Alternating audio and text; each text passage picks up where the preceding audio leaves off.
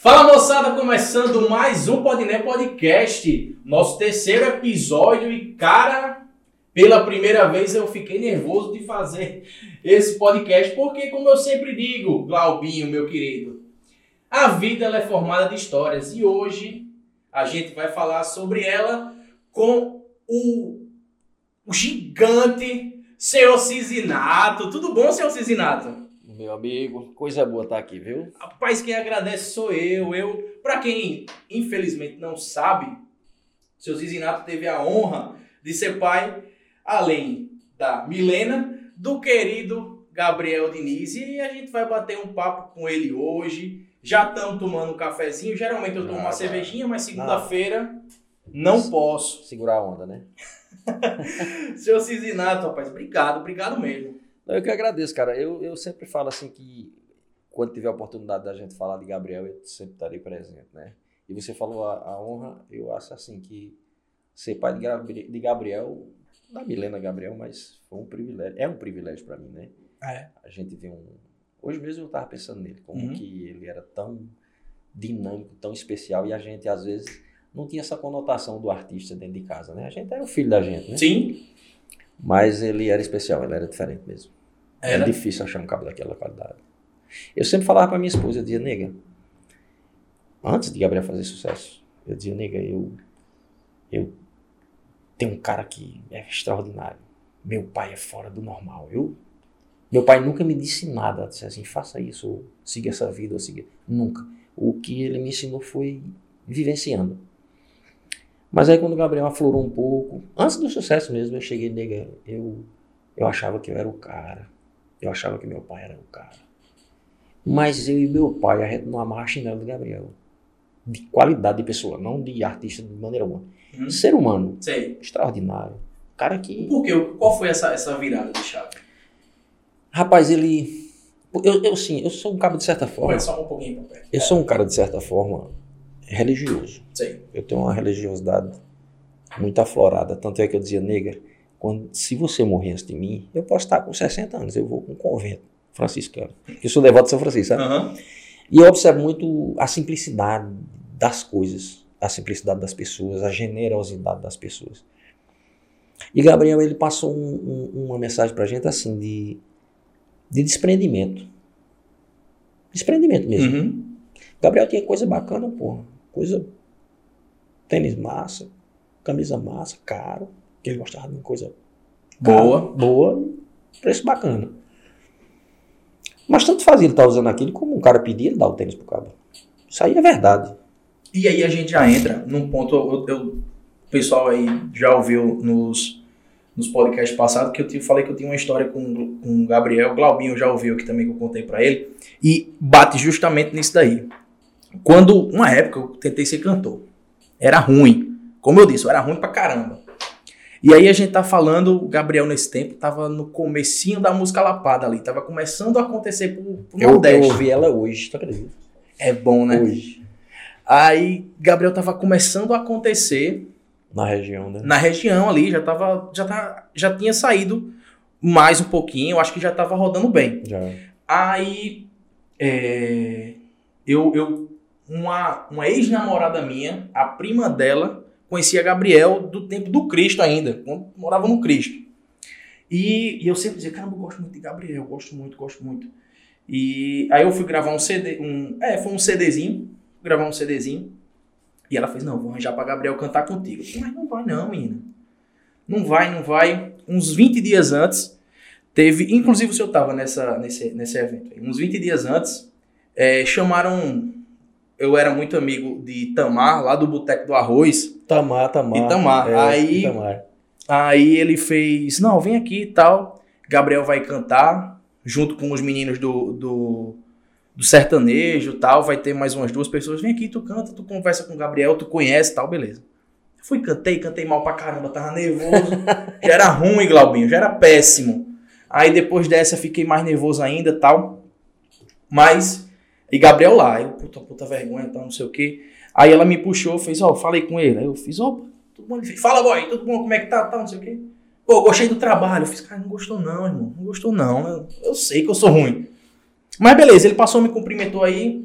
Uns dois dias depois ela fez, ó, o teu CD vai sair, Gabriel vai lá botar sua voz. Tu vai primeiro, grava as cabeças, tu. Gabriel vai lá, deixa os espaços dele, ele vai lá colocar a voz. Digo, é mentira. Ela fez, não, é verdade tal. Pode ir lá no estúdio. Uns cinco dias assim pra frente, tô eu, vou lá no estúdio, né? Aí acaba que tem um. Acho que foi um desencontro de informação tal. Só sei que ela fez, ó, o Gabriel tá indo agora no estúdio. Eu moro. Eu morava em Tambaú, o estúdio era Cruz das Armas, Cruz tô ligado. Tô é. Tô em um abraço, meu irmão. Tô esperando você aqui também. Não, não dê atenção a ele, não. Deixa isso lá. não merece, não. Tony, desconsidere. Você só, só vai dar, ter nossa atenção quando você resolver trazer aquela galinha que você tanto fala. Aí eu fui lá, teve alguma coisa, acho que o Tony tava preso em outro evento, não deu, tá, mas Gabriel foi. Aí eu corri para corri de Tambaú lá pra Cor das Armas. Demorei uns 20 minutos. Cheguei, Gabriel tava na frente do estúdio, dentro do carro. Aí o amigozinho bati no vidro. Ele, D-boy, entra aí, pô. Aí entrou no carro. E ali ele falou, assim, pra um nada, assim, pra um ninguém. Pra uma pessoa que não tinha um menor. Cara, não era nada ali naquele dia. Não, não era cantor, não era nada. Mas ele chegou e começou a conversar comigo, me dando conselho, dizendo, ó, oh, vai por aqui, faz assim, faz assado, pega o teu estilo. Tu tem que achar o teu estilo. É. Acha o teu estilo, boy, faz isso, faz aquilo outro. E a gente conversou dentro do carro ali, dentro do carro dele, conversei uns, sei lá, uns 20 minutos, mais ou menos. E aí eu saí ele teve que ir embora porque tava. Acho que ele tinha algum problema na, na, na coluna, alguma coisa assim, que ele precisava fazer fisioterapia e não pôde ficar. E o CD não rolou, mas. Assim, a participação dele não rolou, mas eu fiquei encucado com aquele dia, exatamente no que o senhor falou caramba, desprendimento. Eu, eu, ele não me conhecia, não sabia quem eu era, mas me botou dentro do carro dele, que o carro da gente é igual a nossa casa. É, é a gente não bota qualquer pessoa dentro do nosso carro.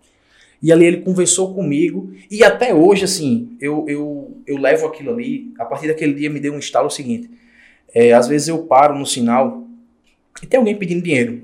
Eu baixo o vidro, muitas vezes eu não tenho, mas eu baixo o vidro, cara, não tenho não, irmão. Fica pra próxima. Porque, pô, Gabriel me ensinou que Parece, nada a gente Parece piada, tudo. parece piada. Acho que eu já perdi. Eu, cheguei aqui no sinal, tinha um cara com um garoto no braço. Aí eu abri minha carteira, tirei 10 reais pra aqui. Hum. Aí ele foi pelo outro lado. E eu esperando ele aqui. Eu digo, se ele vier... Porque o cara, na hora dessa, com um garoto no braço. É. Não deve estar tá bacana, né? É, verdade. Aí o cara diz, isso é malandragem. Rapaz, prefiro não testar a vida dele, viu? Uhum. Né? É, tá Tem doido. Que... Eu acho que eu até perdi. Assim. Opa.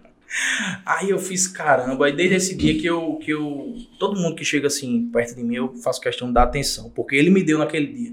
Ele me escutou, ele me aconselhou. Hoje eu, eu tenho esse, esse. E a música, como é que tá na sua vida? Tá. Não tá, né? Não tá. Cara, eu, eu... eu, canto, eu canto às vezes na, na resenha. Quando eu tô meio chumbado, eu canto. Eu vou dizer um negócio pra você. Não existe não existe cantor pronto. Não existe. Como foi Gabriel no começo? Gabriel cantou, montou a banda dele de garagem por uma casualidade. Um amigo dele, Pepe, não sei se você lembra do Pepe, chegou a conhecer, que é o grande amigo da vida de Gabriel.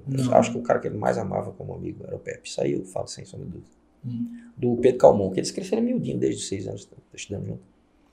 E o Pepe, com 13 anos, ganhou uma bateria. Tá, tá, tá, tá, tá, tá. Aí tinha um rapaz chamado Rufo, que tinha um baixo, outro tinha um trompete. Eu sei que juntou uns três assim, e dois cabas sem, sem instrumento. Na música, é, no forró não tem violão, né? É. Gabriel tocava um violãozinho, tá, tá. Aí disse assim, já que eu não toco nada, eu vou ser cantor. eu vou ser cantor. Aí tinha Alexandre e Gabriel, né? Só que, e eu observando aquilo, de vez em quando, aí Gabriel saía daqui do, do Bessa e ia pro Cristo, que já, já tem mudado pra cá. E Gabriel, dinâmica, eu confundei, vou lá com esse menino, chegar, ver o que é que eles estão fazendo. Cheguei lá e disse. Aí eu percebi que o baterista fazia o seguinte, cara, engraçado demais. Ele tinha comprado a bateria, mas eu não sabia. Não tinha o. aquele. Sim, o, o tempozinho, né? É. Cara, aí o bicho começava. Quando terminar o Gabriel terminava, eu tava. Eu digo, meu irmão, espera tudo aí. Quem é que tá orientando vocês? Ele disse, ninguém. Aí eu fiquei. Eu assim, Eu não sou da música, não era da música, mas eu sempre tive um ouvido bacana. Se você, você pode dar qualquer nota, em que instrumento for, se você der errado, eu digo que você está errado. Você pode dar. A melodia eu conhecendo, você deu errado, tu errou aqui. Depois eu contar a história com o Gabriel, isso aí. Ah. Aí ele disse: ninguém. Eu digo, bicho, eu posso dizer alguma coisa pra vocês? Ele disse: pode. Ó, primeiro você vai ter que segurar sua velocidade. Você está descompassado. Você entra numa velocidade, depois vai para 45, depois vai para 65 e dispara. O cara termina morto. Outra coisa, Gabriel tem uma voz mais doce. Então, o Gabriel é para puxar uma, a, a, as músicas mais de Wesley, que o Wesley estava na, na alta da romântica, né? Sim. E, e o Alexandre estava na linha de, de Wesley e o, e o Gabriel na saia rodada, nos estilos. E era o contrário. O, o Xande tinha a voz mais agressiva, era pra saia rodada. Aí eu troquei os dois. Sim. Aí, aí começamos a ensaiar, né? E ficou bacana, os caras gostaram e tal. Resumo. Gabriel saiu daqui, chegava antes do outro vocalista, aí terminou o outro vocalista chegando, chegava meia hora depois, aí, em resumo, tiraram o cara. Quando tiraram o cara, a gente deu um escanteio nele de 15 dias, na geladeira. Uhum. Volta, deu problema novo, bota mais 15 dias. Volta. Eu digo, olha, gente, se vocês quiserem ser banda de verdade, vocês têm que botar a regra. Que a regra tem que ser seguida. E vai ter momentos que você vai ter que doer. Então, a próxima atacada é chama ele e diz que na próxima vez ele tá fora do projeto. Olha que projeto, né? Aí assim foi, tirou o Alexandre e Gabriel começou a tocar, já cantar normal, ensaiando e tal. Ia tocando no Clube dos Médicos aí, e passou um cara por mim e disse, rapaz, quem é esse cara? Falou com o rapaz aqui do lado, quem é esse cara que tá cantando aí? O cara disse, rapaz, é o Gabriel, um garoto lá do Cristo tal. Eu quero esse cara na minha banda hoje. Aí eu fiquei como pai, eu fiquei feliz demais. Foi o primeiro show deles aí? Em aberto assim foi, né? Foi? Aí eu disse, cara. Fui lá, Gabriel preparando o som. Eu digo, Gabriel, tem um cara de uma banda aí que atua na banda dele hoje. Acho que Gabriel ficou louco. Em resumo, era uma banda chamada Gata Bronzeada. Gata Bronzeada, eu fui. Gabriel ficou dois anos e meio nessa Gata Bronzeada. Foi. Depois saiu pra Capim com Mel. E nesse Gata Bronzeada, Gabriel pegou velocidade. Começou a ter realmente controle de voz. Ele fez uns cursos de voz também, que ele sim, era sim. muito preocupado com isso. Ele não tinha voz, que ele sempre foi rouco. A gente chama no sertão de gasguito. né? Aí Gabriel fez isso e depois foi para Capim com Mel, que foi uma história interessante. Quando Gabriel saiu de Gata Bronzeada, houve uns probleminhas lá, o, uhum. o cara não foi muito fiel na balança. E eu disse, ó, oh, Gabriel, esquece isso, cara. Isso aí foi um curso que tu fez, Todo mundo faz o curso e paga por isso. Você pagou e foi, para mim, isso evoluiu. Sim, esquece sim. isso, esquece isso. Isso é coisa do passado. E eu não quero mais nem tocar nesse assunto. Vamos embora. Agora, esqueça a música. Eu tava com minha empresa envolvida, trabalhando muito, eu digo, ó, oh, bicho, esquece a música e tal. Quando foi um dia eu fazendo meus relatórios lá em casa, Gabriel chegou e disse, pai, tem um cara que veio de Recife pra me ouvir. Mesmo tá nessa posição aqui, eu tava aqui, ele tava aí. Olhei assim para ele e disse: Gabriel, eu já falei para você que esqueça a música, cara. Sem futuro. Olha só. Ele acatou aquilo de uma forma de pai para filho tão forte. Murchinho calou, nem questionou, saiu. Cara, aquilo ali foi, me rasgou todinho. Chamei de uma facada mim. Eu fiquei arrasado. Quando eu vi Gabriel sair tão murchinho assim, eu vi a estrela dele brilhar e pagou. Eu não consegui mais trabalhar. Mano, um pedacinho. Gabriel. Esquece. Rapaz, vamos bora ver o cara lá. Esse pai, tu vai. Chega brilhou, se for. Aí ele tocou pra Daniel. Daniel, a gente foi numa boatezinha atrás ali do. Perto do Hotel Taboca. Não sei se era Incógnitos Bates, ele é um negócio assim. É, tem ali um ali por trás mesmo. Aí ele disse. Daniel disse: entra aqui no carro. Eu fiquei fora. Aí ele tocou aquela música de Eduardo Costa, Amor de viola, moda de viola, uma coisa assim que fala, moça, eu não tenho dinheiro. Sim, tá. E eu só via Daniel chorando. Daniel. Daniel começou a chorar. Mas chorando assim. Eu digo, o que é que tá acontecendo? Eu... Aí Daniel saiu disse, seu Cis, eu achei o cara da minha banda. Enxugando os olhos. Aí chegou o dono do bar e disse, rapaz, isso porque Rodrigo Senador tinha conseguido um videozinho, um vídeo não, um áudio. Naquele tempo não tinha vídeo, tinha, acho não, não tinha. uns áudios um áudio gravava Gab... ensaios. Não, o Gabriel, o Elis fez um, show no Solar das Águas e Gabriel, o Rodrigo Senador disse, Gabriel, eu vou botar luto pra cantar com ele. Gabriel, que conversa vocês vão botar, pô, tô falando. Aí botou mesmo, aí gravaram um áudio. Aí o cara do bar chegou e disse, bicho, essa voz é tua mesmo? Aí Gabriel Poxa. botou, ele disse, é nada, essa voz não é tua não. Porque era parecidíssimo com ele naquele tempo. Disse a mim, ele disse, pois se eu parar a banda, tu canta? Aí eu digo que você é rachado mesmo. Ele disse, eu canto. Aí parou a banda. Gabriel cantou pra caramba. Ele soltou a voz baixa e falou assim. Você acredita que eu tava aqui, Gabriel cantando aqui, os cabas atrás de mim. Disse, não, não fecha com ele não. Os cabas, fecha comigo. eu, eu já, mas não sei o que é que vai acontecer. Não, fecha comigo, não fecha com ele não. Aqui, deixa aqui. E Daniel, seu sinal de atenção, esse cabra não. Parecia um, eu digo, mas rapaz, eu tô bacana, assim, empresário da China. E aí Gabriel foi pra Gabim com mel. E e a gente via que não estava pronto, né? Ele, ele, a voz dele ele tinha, acho que 18, 19 anos, ele estava ainda na migração de voz. E, e com o tempo, é, com seis meses, Gabriel foi para, com oito meses, Gabriel foi para Cavaleiros. Cavaleiros, é, foi, eu lembro disso aí. Uma transição também. bacana, né? E de Cavaleiros ele passou cinco meses e quem fechou foi eu, foi engraçado demais. Foi? Do capim.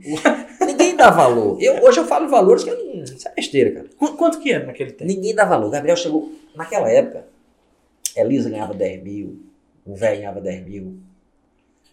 E, mas eu não sabia, né? Aí eu disse, uhum. Gabriel, vou te vender por 10 mil. Ele disse, que conversa é essa, pai? Falei, não paga, não chega a 3 não. Eu digo, deixa comigo. Deixa comigo. O que ele ligou pra mim, ele tava em Recife, pai, o Padang ligou pra mim, é, é, e tá em Natal. Eu digo, não vá pra Natal, fica aí, não vá. Ele disse, não vou não. Pegou o carro, foi-se embora. Passou de noite aqui, foi-se embora pra Natal. De Recife pra Natal. Padang botou logo ele no helicóptero, levou no show lá em Mossoró. Naquele time que as dançarinas, jogou logo no meio das dançarinas. O Gabriel ficou doido. botou pra participar na, no, no show que tava vendo lá, ele fez uma palhinha lá. E ele ficou doido. Só que Gabriel tinha universidade, foi para Campina Grande e lá ele adoeceu. Ele fazia que curso? Fazia engenharia elétrica. Putz, ali em Campina Grande era reconhecido. Foda, foda, foda. Aí, cara, quando o Padango ligava, ele, eu acho que não tinha um carregador, não tinha carregador, o celular dele só fora de área. Quando Gabriel carregou o celular que ficou bacana, o Padango ligou, ele atendeu e disse, não, Gabriel, vamos fazer o seguinte, eu não quero mais papo contigo não, eu já vi que meu papo é com seu pai. Ele pensou que era jogo, achou que a gente estava jogando. Marca com teu pai que eu vou embora para aí a gente conversa. Marcou, chegou aqui. Aí eu disse, olha, Gabriel, a estratégia nossa é o seguinte. Eu não vou pedir 10, eu vou pedir 7 mil nos 5 primeiros meses. E depois ele passa para 10, depois dos 5 primeiros meses. O Gabriel disse, pai, acho que não rola não. Ei, quando você está garantido, eu sei Confia. quando eu vendo o produto e sei quando não entro. Eu estou garantido, pô. Se você não tá, fica lá. Aí quando nós chegamos lá, e Padangue, caba ligeiro da porra, eloquente pra caramba, começou a contar umas histórias. Nessa narrativa dele, ele desmontou toda a minha estratégia. Eu, eu morri antes de falar. Eu murchei. Ah. Padangue aqui, Gabriel na minha frente, eu olhei pra Gabriel assim e disse, Digo, Padangue, deixa eu falar aqui com o Gabriel. Gabriel é o seguinte, bicho, depois dessa aí, eu eu realmente eu fiquei mal amarrada. Aí tu fala o que tu quiser. Sabe quando aquela energia passa pro outro? Passou para Gabriel a minha energia. Disse: Padanga, minha proposta é o seguinte: é 7 mil. Segurou o taco. É 7 mil os 5 primeiros meses e depois vira 10. Disse: Gabriel, é o seguinte: 10 eu pago pros outros, eu não vou pagar para você agora. Eu vou lhe dar 6 e depois os 10. Mais 7 eu não lhe dou, não. Aí as pessoas assim. Fez charmes. Ah. Bicho, eu vou porque eu quero mostrar pra você que meu produto é bom. Rochado. Aí pra dar seu cisnato, olha, eu tô aqui porque eu tive 36 ontem, eu já tava com o cara contratado para a vaga do, do menino. E eu tô com 36 indicações. Eu liguei ontem para os caras da música aqui. 36 pessoas, quatro disseram um cara, 36 disseram seu filho. Puta merda. E eu tô contratando aqui, não é porque eu sou bacana, não, é porque eu sei que eu tô levando pra casa. Aí começamos essa. E mel com terra naquele tempo. Com terra Era capim com mel. É, capim com mel, é isso mesmo. Capim com mel naquele tempo já fazia uma. uma... Mas, mas era das antigas ainda. Era forró das antigas, era? É? Forró das antigas, é. Ainda é ah. hoje. Acho que é não por é, isso. não era linha do Gabriel, ele não gostava, não. Gostava, não? não gostava. O que é que ele gostava de ouvir, assim, durante o dia? Tudo. Tudo? Tudo, porque assim, Eu botava Nubel Lafayette, Altemar Dutra, Miltinho, Agnaldo Timóteo, é, é, aquelas músicas antigas de João, é, João Mineiro e Marciano. Essa, eu só gostava de coisa antiga. Aham. Principalmente aquela dos anos 30, 40. Eu sou apaixonado. E ele pegou muito essa, essa vibe aí. Então, assim, ele misturou muita coisa. Mas a referência dele mesmo, depois que ele se transformou em Gabriel Diniz, era, você não vai acreditar, era Michael Jackson, Elvis Presley, Calbi Peixoto. Porque tinha visual Demais. e tinha estilo, né? Ele De- gostava desde- muito de estilo, né? De- de- desde pequeno, ele tinha essa, essa, esse faro mais aguçado, assim, pra ousadia, pro diferente, pra... Ele, tá- ele, ele, a gente- a gente percebia que Gabriel sempre estava um passo à frente dos outros. Quando a gente via, assim, sei lá, há um tempo atrás, aqueles fogos, show pirotécnico no show, a gente não via isso. Gabriel foi o primeiro É. que eu me lembro que eu fui pra um show aqui no, no Fest Verão, que o primeiro pipoco que deu era fogo pra tudo quanto era lado. E Gabriel tem uma coisa interessante, todo mundo tinha dançarina. Aí os caras, Gabriel vai botar dançarina. Eu falei, vai não, Gabriel. Disse, por quê, mãe? Cara, o artista é você. As pessoas têm que olhar pra você, não tem que olhar pra dançarina, não. Muita gente bota dançarina porque vira um conjunto de ideias. E eu quero que você seja o cara. Ou você é o cara ou você não é, pô. Ele foi até o primeiro que botou o nome dele, assim, Gabriel Diniz. WS, é, WS, me lembrei. Foi é, é, GD, né? Foi. Botou o Gabriel Diniz, a galera começou a chamar de GD e pegou velocidade.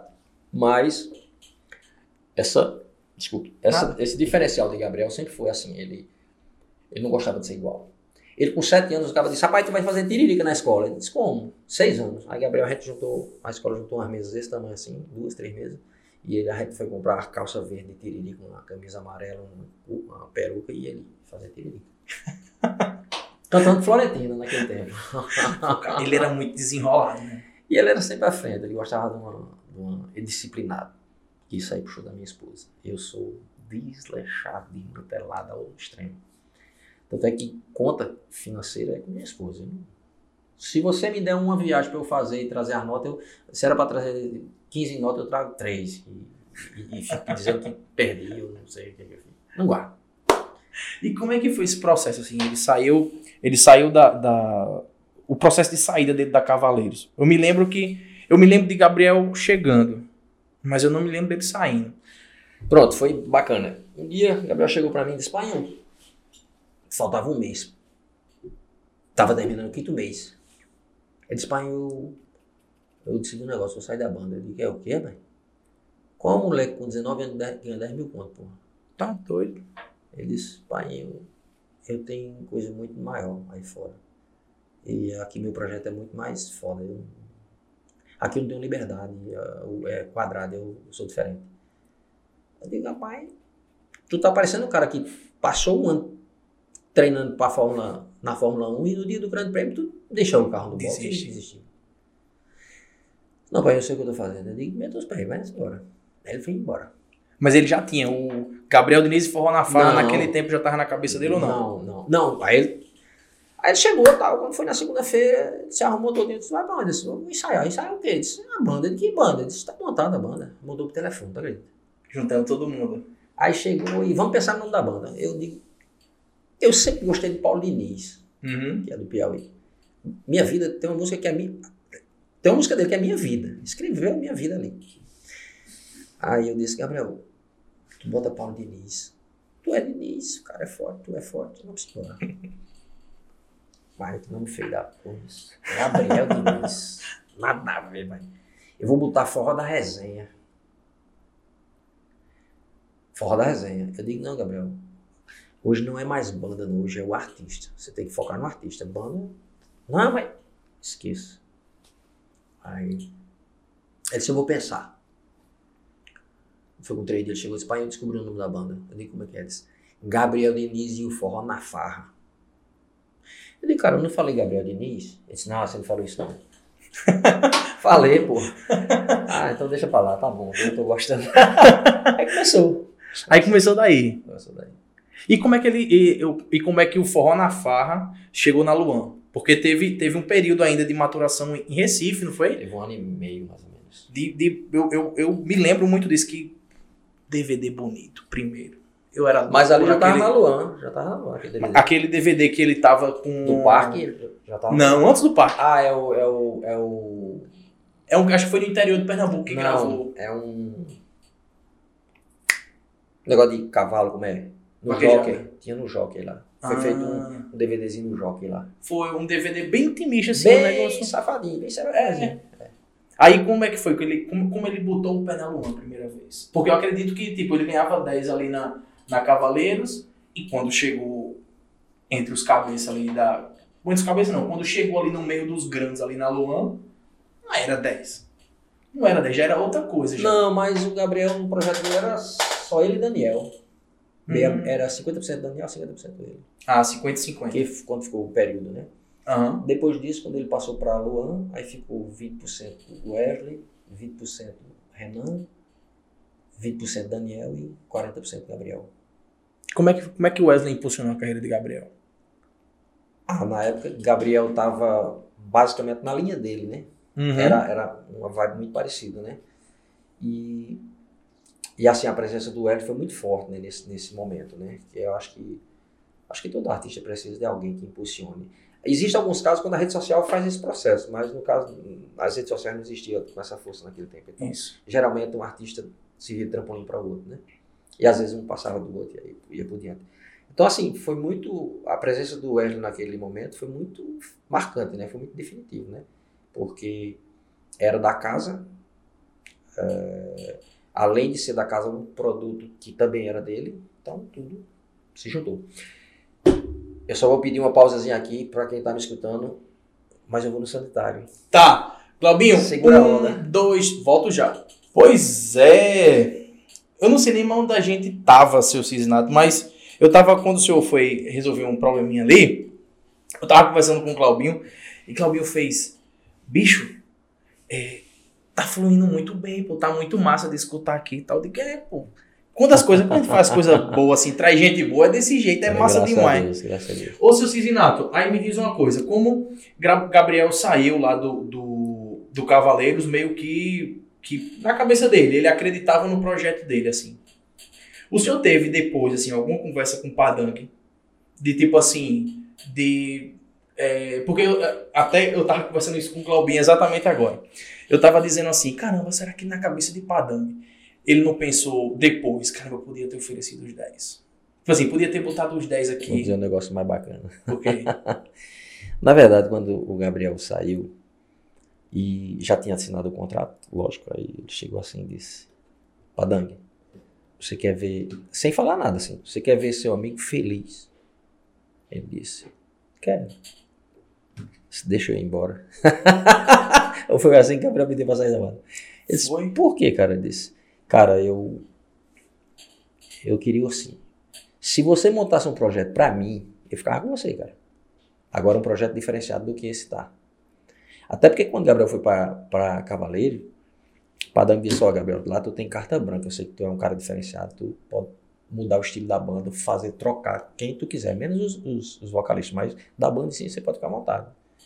Puxar pra sua base mesmo, pode ficar. Gabriel realmente trocou, acho que não é pro sanfoneiro, não sei se foi baterista, né? trocou as duas pessoas. Mas ele tinha essa identidade diferente, ele, ele já ele já pensava diferente. Aham. Ele não queria. E eu dizia, eu, di- eu, eu, eu diria e digo. A, a cultura do Nordeste, ela é, ela é vista como o pé de serra como folclore. Quando você vai para essa, essa base que tem sanfona, que tem o zabumbo, uma bateria bem fechada, que não é uma, uma mesclagem do, do sertanejo, que remete ao romântico tradicional ou forró das antigas, ele tende a, ficar numa linha. E o Gabriel queria uma linha que pudesse tudo. Sertanejo. O Gabriel pegou música de, de, de, de, de- músicos antigos e jogou pra dentro e funcionou. Pegou o Reginaldo Rossi Bregão, jogou pra dentro e funcionou lá no formato dele. Então ele queria ter essa flexibilidade que não tinha, porque o Padang ele tratava a, a Cavaleiro como uma banda, vamos dizer assim, romântica, né? É, é, tinha um, Uma tinha um romantismo ali naquele tempo. é. E Gabriel já queria ver uma coisa diferente. E quando o Gabriel saiu para para formar o Gabriel Diniz. Tempos depois, o Padango chegou e disse: Gabriel, vamos fazer o seguinte. Eu dou um percentual da banda, acho que era Pedrinho Pegação, acho que era Pegação, né? É, era Forró da Pegação. Forró da Pegação, não era? Pegação? É, era Pegação, era. né? Eu dou um percentual dela e tu me dá um percentual do teu. Olha. Ela disse, menino, exagero. Isso é proposta se faça uma luz dessa. Aí ele levou na brincadeira e viu que realmente não tinha muito sentido, porque Gabriel já estava apostando muito no projeto dele, né? E aconteceu da gente. Assim, eu tive participações. Eu só entrei na banda, acho que uns quatro anos antes do Gabriel falecer. Eu larguei minha empresa e fui cuidar do Gabriel. Mas antes disso, eu sempre fui muito. Na verdade, eu sempre quis fazer alguma coisa no, no lado artístico, mas na minha época eu não tive espaço, porque eu casei jovem e a gente tinha que trabalhar. Pô. Uhum. Mas eu, eu, com certeza, seria humorista na época. Com certeza. Eu tinha muita. Cara, eu contava uma piada três vezes de forma diferente, a galera ria do mesmo jeito. Era impressionante. E era mesmo. E eu disse, Gabriel, vamos fazer o seguinte, bicho. Tu, pra ser diferente, já que tu quer ser diferente, vamos mudar esse vestuário teu. Que ele usava umas calças jeans, meia canhadazinha. Era, tinha umas jaquetinhas. É, um negocinho. Eu digo, bicho, a gente tem que botar um negócio diferente. Aí, na época, ele namorava com Paulinha, que hoje é a esposa de Diego. Diego. E Paulinha vendia roupas. E eu pensava que leg, aquelas calças, era masculina também. Eu pensava, né? Aí eu disse, cara, e ela tinha umas leg lá mostrando, eu disse, ah, rapaz, essas peças eram foda. Agora eu queria umas coloridas, um negócio diferente. Ela disse, tio, ela tava mostrando umas pretas, umas brancas, um negócio. Eu digo, eu queria umas peças coloridas, flor. Porque na época tava a moda de calça jeans com flores. As mulheres estavam usando. é, é. E a Maia era mulher, né? Ela É. disse, eu quero um negócio desse, com flores, com... Gritante. Ela disse, tio, eu vou viajar, eu vou trazer. Ela trouxe 17 calças leg. Quando ela trouxe, que abriu assim, aí, aí ela disse, tio, mas tu sabe que isso é feminino, né? Eu falei, não, pô. Ela disse, não, mas não se preocupe não, que eu trouxe, que eu trouxe só números grandes. E Gabriel, ele, ele, ele acolheu de primeira. entrou, viajou geral. Viajou já. Mas o bacana foi isso. Quando ele. Ele fez cinco shows com essas roupas. Aí era uma calça colada, uma bota gigante. Uma bota gigante. Não sei se às vezes uma camiseta de, de, de, de gola mesmo, tal, de calça mesmo. Tal. Mas aí ele fez cinco shows, beleza, normal. No quinto show ele postou os vídeos. Olha só a gravidade. Ah. Quando ele postou, meu amigo, as redes sociais só davam viado. Você não precisa disso não, Gabriel. Você querendo aparecer, bota a melancia no pescoço. Aí todo mundo caiu de pau. 60%, 70% do público lapiou o Gabriel. Gabriel ficou buchinho. Eu nunca esqueci, a gente ficou os dois numa rede. Tem duas redes lá em casa, dois tem essas redes. Aí ele ficou numa rede, eu noutra. E ele, pai, olha só, bicho, a galera tá metendo a macaca aqui. Eu disse, deixa eu ter, pô. Aí ele foi defiando, demorou um pedacinho, Daniel ligou. Firma, cara, tira isso daí, não usa mais não. Aqui é negativo demais, bicho. Pegou feio. Só aí, te massacrou aqui o povo de Pernambuco. E eu só ouvi, né? Aham. Aí ele pegou, ligou pra Renan. Renan era um dos sócios também, né? Aí Gabriel disse, Renan, e aí, como é que estão as- os comentários? Ele disse, bicho, foda, isso. queimação total, isso. Tudo que a gente jogou pra cima, tu tá derrubando com essas calças aí. Tá foda. Mas assim, cara, eu, eu acho, eu, se você continuar, eu tô com você, cara, eu acredito em você. Nisso eu já tinha dito a Gabriel, de Gabriel, é o seguinte, antes de falar com o Renan, digo, ó, ele ficou muito nervoso.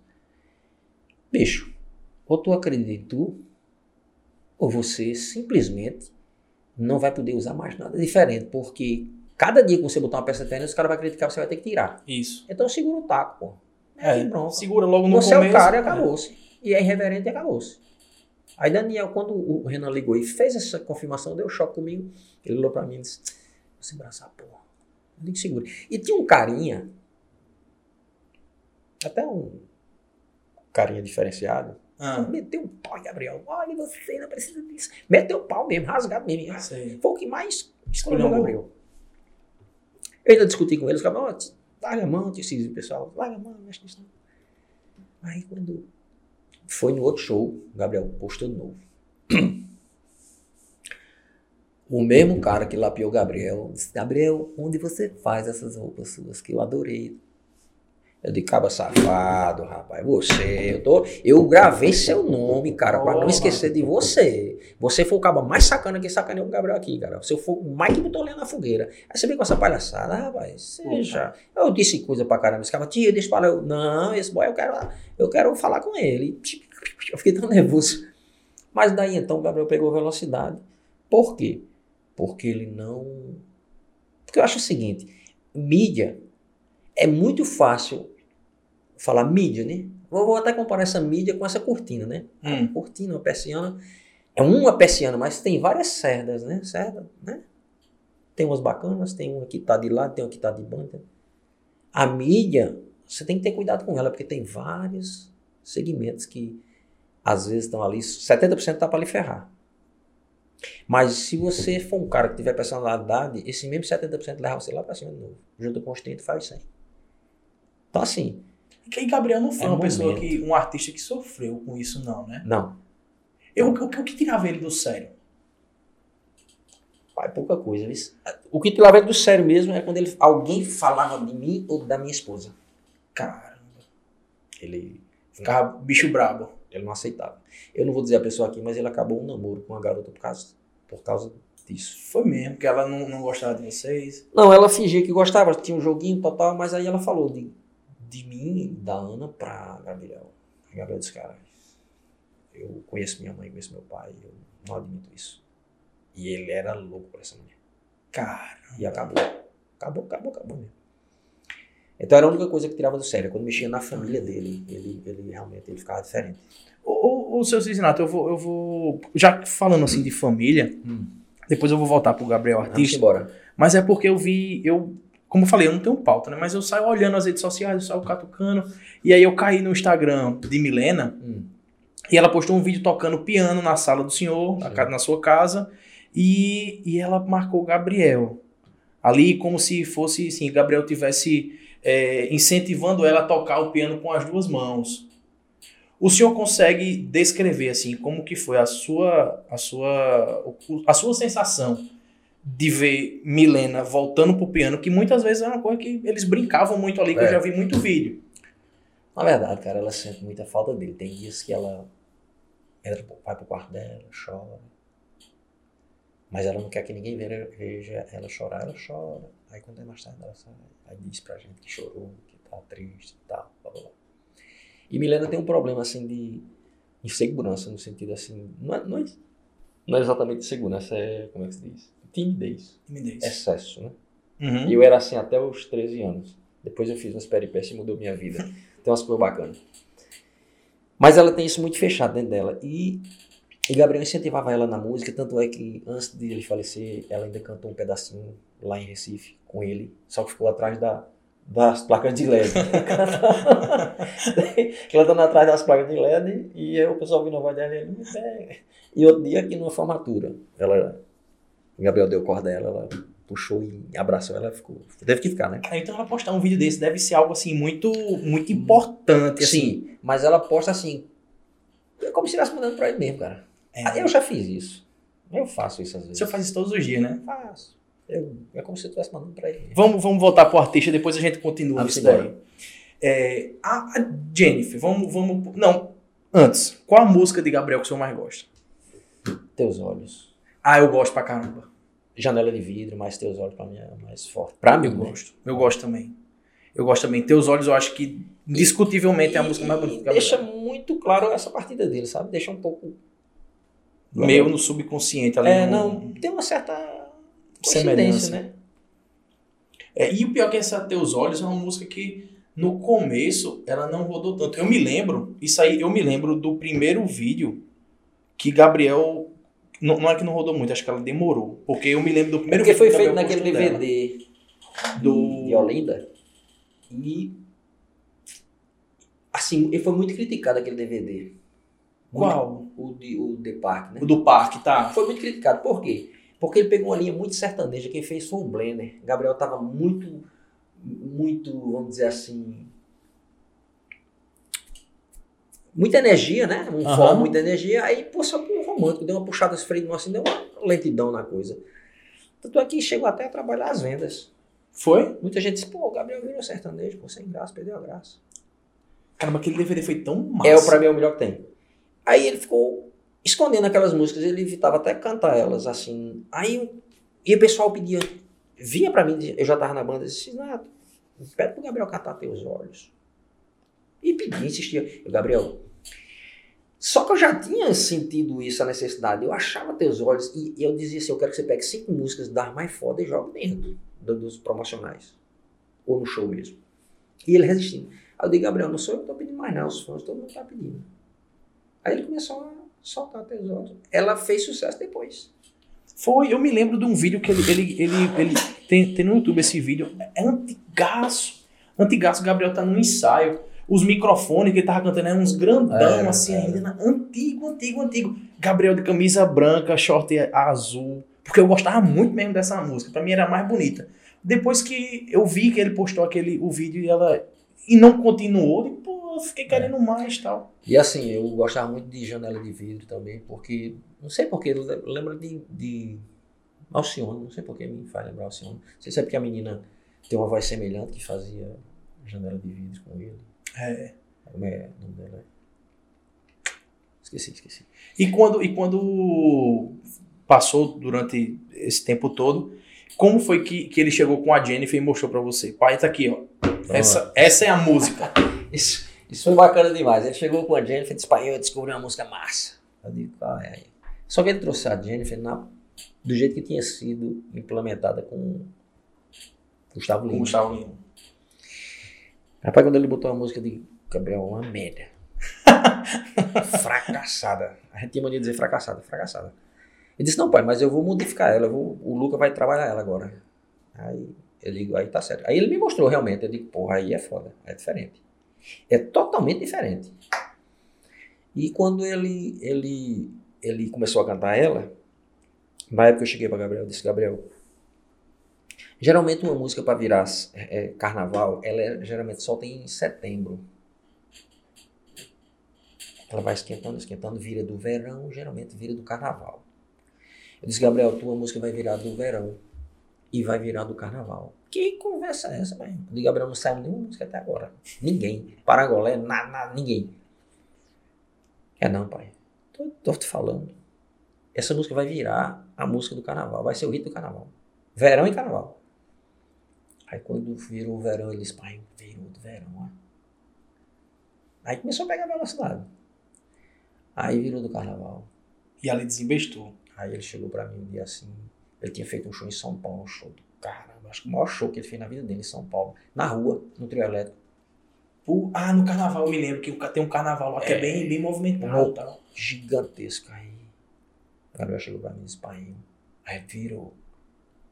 Eu senti tudo que ele falou diferente. E senti tudo diferente em volta da gente. Quando ele disse assim, a gente virou. Virou uma chave na gente. Todo mundo virou uma chave. A gente sentiu essa mudança que tinha acertado. Aí ele disse, pai, a gente virou. Eu disse, é porque você sabe que virou? Ele disse, pai, eu não posso andar mais nem no aeroporto de São Paulo que ninguém me conhece. Não consigo mais ficar. Eu tenho que ir para a sala VIP se esconder, que era gente demais eu, o pessoal me encontrava e reconhecia, e queria foto e tal. Pressão mais. Então, assim, foi um, um boom. E, incrivelmente, você não vai acreditar no que eu vou falar. Hum. Eu sempre disse assim, eu tenho medo de Gabriel fazer um sucesso grande. Ela disse, por quê? Tu já prestou atenção que todos os caras que fazem sucesso rapam embora? Ela, como? Eu disse, tu já viu o Mamonas Assassino? Tu já viu Elvis? Tu já viu aquele Labamba que fez uma música? Lá, lá, lá, lá, Bamba. Eu, eu sempre pensava nisso. Uhum. Não acredito. E assim aconteceu, né? Infelizmente. Mas eu acredito assim que tudo tem um motivo. O senhor se lembra do dia? Lembro, Maria. Horrível. Horrível, né? Faltou energia nas minhas pernas. As minhas pernas fraquejaram na hora que eu soube assim. Eu fiquei a gente vai caindo, assim. Vai caindo fisicamente. Mesmo. Vai, eu, eu, eu, perdi o meu pai, eu sei exatamente o sentimento que é. Mas assim, eu, eu sou um cara muito resolvido. Uhum. Eu acho que o que eu posso resolver, eu brigo por ele, eu choro por ele. O que eu não posso resolver, eu só lamento no meu silêncio e sigo em paz. Bater palma para o que a gente viveu. deixar só as coisas boas. Eu não vou ficar me lamentando. Não, nem, com certeza. Nem me sentindo humilhado. Ah, eu sou. Meu filho morreu. Não. Tantos filhos morreram. Tantos pais estão sem filhos. Por que, que eu seria privilegiado? Qual é a diferença de mim para algumas pessoas? E perder numa situação mais complexa, né? Ô, ô seu Cinato, me, me, não sei se você consegue descrever como é que foi. Vocês estavam, vocês estavam no, no, em Maceió, né? Foi. Gente estava em Maceió, esperando ele. Tava a família inteira, numa praia. Né? A gente já tava numa praia. Hum. Aí, quando a gente chegou, começou a chover. Eu já achei estranho, não gostei do dia. E Carol tio, a gente vai descer para esperar Gabriel naquela praia tal. Quando a gente chegou no estacionamento, aí o, o, o trom, saxofonista ligou para mim. Disse assim, aconteceu alguma coisa com o Gabriel? Eu disse, não, ele nunca ligou para mim. É porque tem umas fotos dele aqui na internet, aí passou o passaporte. Bicho já foi assim, arriando. E passando mal. A minha mulher me viu, disse, foi, não, um negócio aqui, um negócio aqui. Mas eu, não, eu fui até com umas aramas farpadas assim. Aí disse, aconteceu alguma coisa com o Gabriel. E aconteceu. Naquele momento eu já sabia que era. Eu já, mas eu, não, não, eu só vim acordar 4 horas da tarde.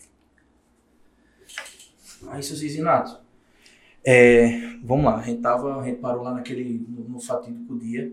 Exato. E como que foi a volta? Cara, como eu estava dizendo, é, eu segurei a onda do, de não acreditar que tinha uhum. acontecido. Uhum. A ficha só caiu de 4 horas da tarde. De, um, de, 11, de 12, 12, 12 e meia, eu tive a primeira notícia e de 4 horas da tarde eu fui cair a ficha de verdade. Que alguém me mandou uma foto do Gabriel, já o corpo dele na beira do rio. Foi um negócio fora do normal. Nesse momento, minha esposa ficou muito nervosa, queria. Fez assim um aspecto com que ia pular do prédio. É, tudo de vidro assim, ela ficou louca. E eu segurei ela, e graças a Deus, Deus é bacana, ele estava no canto certo. Uhum. Porque muita gente disse, ah, você estava lá, não estava. Mas se você estivesse na Paraíba, tinha sido um inferno pra gente. Sei. Porque lá, quando aconteceu esse episódio, eu tive, segurei a Ana, e o padrasto da Carol chegou para mim e disse: Cuide da sua mulher. Porque eu vou deixar o seu. Eu, quem vai cuidar do seu filho sou eu. Eu vou deixar onde você quiser. Não se preocupe com seu filho, só cuide dela. E a gente é, ficou. Era, acho que uma segunda, né? Acho que era uma segunda. É. O filho de Antônio, é, ele é advogado. Ele disse: faz o seguinte, passa uma procuração para mim, para eu reconhecer, porque você não tem condição de ir nisso, mulher. E ele pegou um helicóptero e foi para Aracaju uma procuração, né? Então ele resolveu tudo, ligou para mim, como é que a gente faz o traslado? Aí a Luan já estava lá também, fez o traslado aéreo. Nisso, Rosinha era um motorista de Gabriel que estava esperando Gabriel no aeroporto. Quando ele chegou e, e, viu a demora, a demora, ele foi lá na recepção. Quando chegou lá, entrou uma senhora chorando. Acho que era a mãe do, a irmã do piloto. Uhum chorando. Aí ele disse, puxa vida. Aí começou a ligar. Aí a resposta chegou para ele que tinha acontecido. Ele ficou tão desorientado que ele ligou para um amigo dele e disse, rapaz, vamos embora. Vou para uma pessoa. Ele queria sair dali. Aí os cabos, rapaz, faça isso não. Ligue para seu cisnado. Vá lá pro, pro apartamento de Carol que ele, eles estão lá. Apesar que eu tinha meu carro, tinha ido no meu carro, uhum. tinha ido dele. Aí Rosinha veio, ele ficou tão chateado. Ele, ninguém hoje. Assim, Rosinha, que a gente chamou o motorista Rosinha, mas é Ronaldo. Uhum. Rosinha, Nilcinho, o próprio Daniel. Ainda hoje não se recuperou. O Luca. Os amigos, eu acho. Não, não, não. Renan da Resenha não pode é, falar o nome é, do Gabriel. É. Mas assim, aí a gente veio para João Pessoa. A gente saiu lá às 9 horas, eu acho. A confirmação do corpo era chegar de 3, 4 horas da manhã. A gente achou que ia chegar atrasado. A gente chegou antes, porque ainda iam liberar no ML. Eu sei, cara, que foi a pior e mais longa viagem da minha vida. Meu Deus. A gente. A gente não conseguia acreditar, cara. Parecia um, realmente um pesadelo, que você tinha que né? acordar. Né? E... Às vezes, eu, ainda hoje eu disse, eu falo assim, meu Deus, eu sei que o senhor pode. Se pode colocar como se fosse um sonho acordar e tá tudo normal. Aí, às vezes ainda falo, eu tenho poder para isso, mas A gente se alimenta do que acha, né? Do que lógico, pode, né? Lógico. Mas, mas é muito difícil, muito difícil mesmo, porque o Gabriel era um cara. Hoje mesmo eu falei com ele. Eu converso com o Gabriel às vezes no cara. Hoje, hoje eu botei um CD dele e deu uma saudadezinha. Eu botei o CD dele. Eu dizendo, cara, como você faz falta. Eu não sabia que eu amava tanto você desse jeito, né? Putz. Porque o Gabriel, para mim, ele não era mais meu filho, ele inverteu, ele virou meu pai. Isso é uma verdade, isso é uhum. para muitas pessoas. Gabriel era o direcionamento da nossa família. Às vezes a gente ia fazer um negócio, ele dizia assim, pai, vamos fazer isso, vamos viajar. Eu disse, não, Gabriel, não. Pai, gente, tá resolvido. Vamos fazer isso. Ou então eu dizia, vamos fazer isso. Não, pai, isso aí não rola não, vamos fazer isso. Chegou um ponto dele ter um, uma liderança tão forte que eu, como pai, eu, eu deixei de ser o que os outros seguiam. Eu passei a seguir ele. Sei. Isso naturalmente, isso acontece. Qualquer família, quando Sim. tem um que. E principalmente assim. Você é jovem, você tem 25 anos, tem seu primeiro filho, você com 30 ele está 12 anos, 10 anos, sei lá, e você com 40, você já começa a prestar atenção nele, ouvir as coisas dele. Você com 50, você já escuta 70% do que ele fala. Então a tendência é você migrar para ele. Uhum. Por quê? Não é porque você é burro ou você é fraco, não é porque ele está mais atenado, a velocidade do mundo ele já está nela. Você está querendo pegar a velocidade do mundo, uhum. mas você não está nela. Você está na outra frequência. Você tem uma visão de mundo totalmente diferente. Aí eu comecei a olhar o mundo pelos olhos de Gabriel né? Uhum. E a família da gente também. Então, assim, ele, ele na questão familiar, ele era, o, era de ligação mesmo. Ele é o cara que juntava, ele é o cara que. A esposa do senhor já consegue falar dele assim, mais abertamente ou é mais um pouco Não, travado? não, ela não consegue ver vídeo dele, não consegue ver música dele ainda. Caramba. Eu vejo vídeo, eu escuto música, eu repasso. Até porque eu fiquei assim. Eu fiquei, ó, cara, Deus é tão bacana que ele diz. É como se ele dissesse assim, bicho, é o seguinte: alguém tem que falar da família. Como eu sei que sua mulher é assim, sua filha é assim, eu vou dar uma forcinha a você, eu vou dar um empurrãozinho em você pra você melhorar. Uhum. Mas que você vai ter que falar, vai. Então, assim, de certa forma, me capacitou mais um pouquinho, me deixou mais equilibrado. Apesar de que eu sempre fui um pouco equilibrado, eu sempre fui o razão. Sei. Sempre fui razão na minha vida. Tudo que eu decidi foi razão. Até nas namoradas, com a relação ao estudo, eu deixei de namorar para estudar. E eu, eu disse pra ela. Eu sempre fui razão, cara.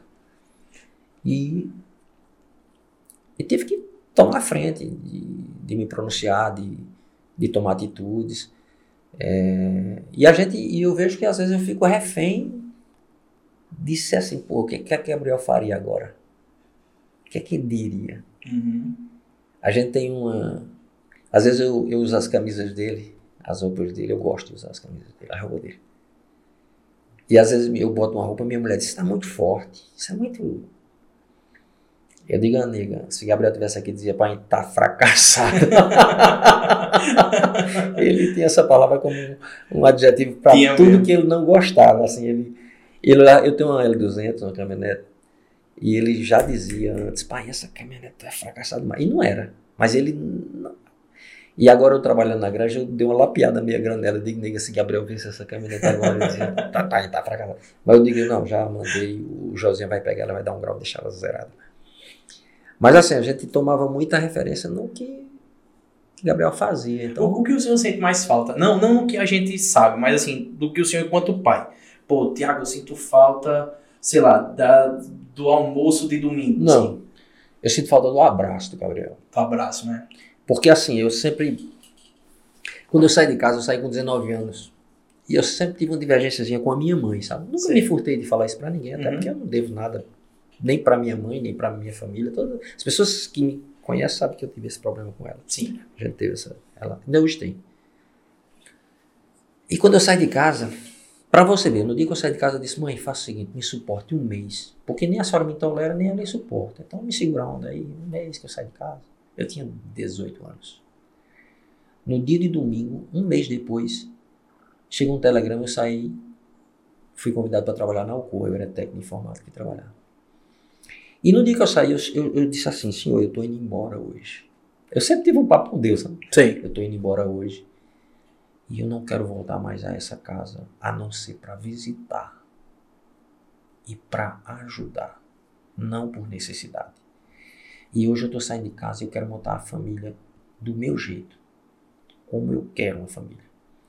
Então o que é que eu dizia? Eu chegava assim, eu sei o cheiro de tudo lá de casa. Cada um tem um cheiro diferente. Uhum. Tu tem quantos irmãos? Tenho três. Três irmãos. Três irmãos é bacana, que é mais. Tudo relacionamento bacana? Tudo bacana. Faça uma experiência, faça uma experiência hoje. Tá. Não sei se você já tem essa intimidade. É cheirar as pessoas, abraçar e dar cheiro. Tanto é que Uhum. quando eu morava no Mato Grosso, eu dizia, rapaz, no Nordeste tem um negócio de dar um cheiro. Eles gozavam da gente. Eu digo, o beijo é uma coisa. Você dá um beijo numa pessoa é uma coisa. Mas o cheiro, cara, ele tira um negócio de você assim. Fica, né? Você sente o cheiro. da Alguma coisa Não é o cheiro do perfume, não. É o cheiro Não, da, da pessoa. pessoa. É o cheiro da pessoa. Então eu sempre dizia assim, nego, eu adoro o cheiro de vocês. Eu dou cheiro nela assim, eu dou cheiro em Milena. Eu dava cheiro em Gabriel. A pele do Gabriel e da Milena e da Ana é uma coisa só. A minha pele é mais grosseira, minha, minha linhagem é mais fracassada, sabe? A delas não, é uma pele pessegada, suave, bem macia, sabe? E Gabriel tem essa pele infantil, uma pele de criança. Então eu sinto falta do- da textura que eu sabia, eu abraçava. Eu vivia abraçando todo mundo, beijando, dizia que ama, e perguntava: Tu me ama? Nega, tu me ama? Tá, tu me ama. E Gabriel pegou essa mania também: Mãe, tu me ama. A gente vivia falando isso. Então, assim, eu sinto falta desse lance do cheiro, do abraço, né? A gente sabia, assim, que não pode abraçar mais.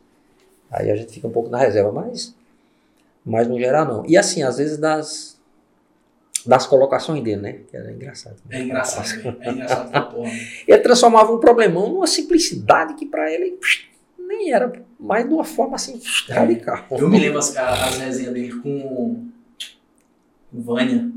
É. O Vânia Abelhinha. É. Aí fazia os gostos dela. Eu achava isso arretado. Agora é engraçado ali, ali foi uma coisa interessante. Ali começou uma brincadeira dele com Vânia e ele se apaixonou. Ele se apegou a Vânia de verdade. Sei. E Vânia, ela. Por exemplo, hoje se a gente falar de Gabriela, ela chora. Só em falar. Ela trabalha com o senhor ainda? Trabalha, trabalha. Ela chora. Final de ano, quando a gente vai desejar bom ano novo, bom Natal, que a gente abraça assim, ela chora, abraça a gente chora. Ela sente mais.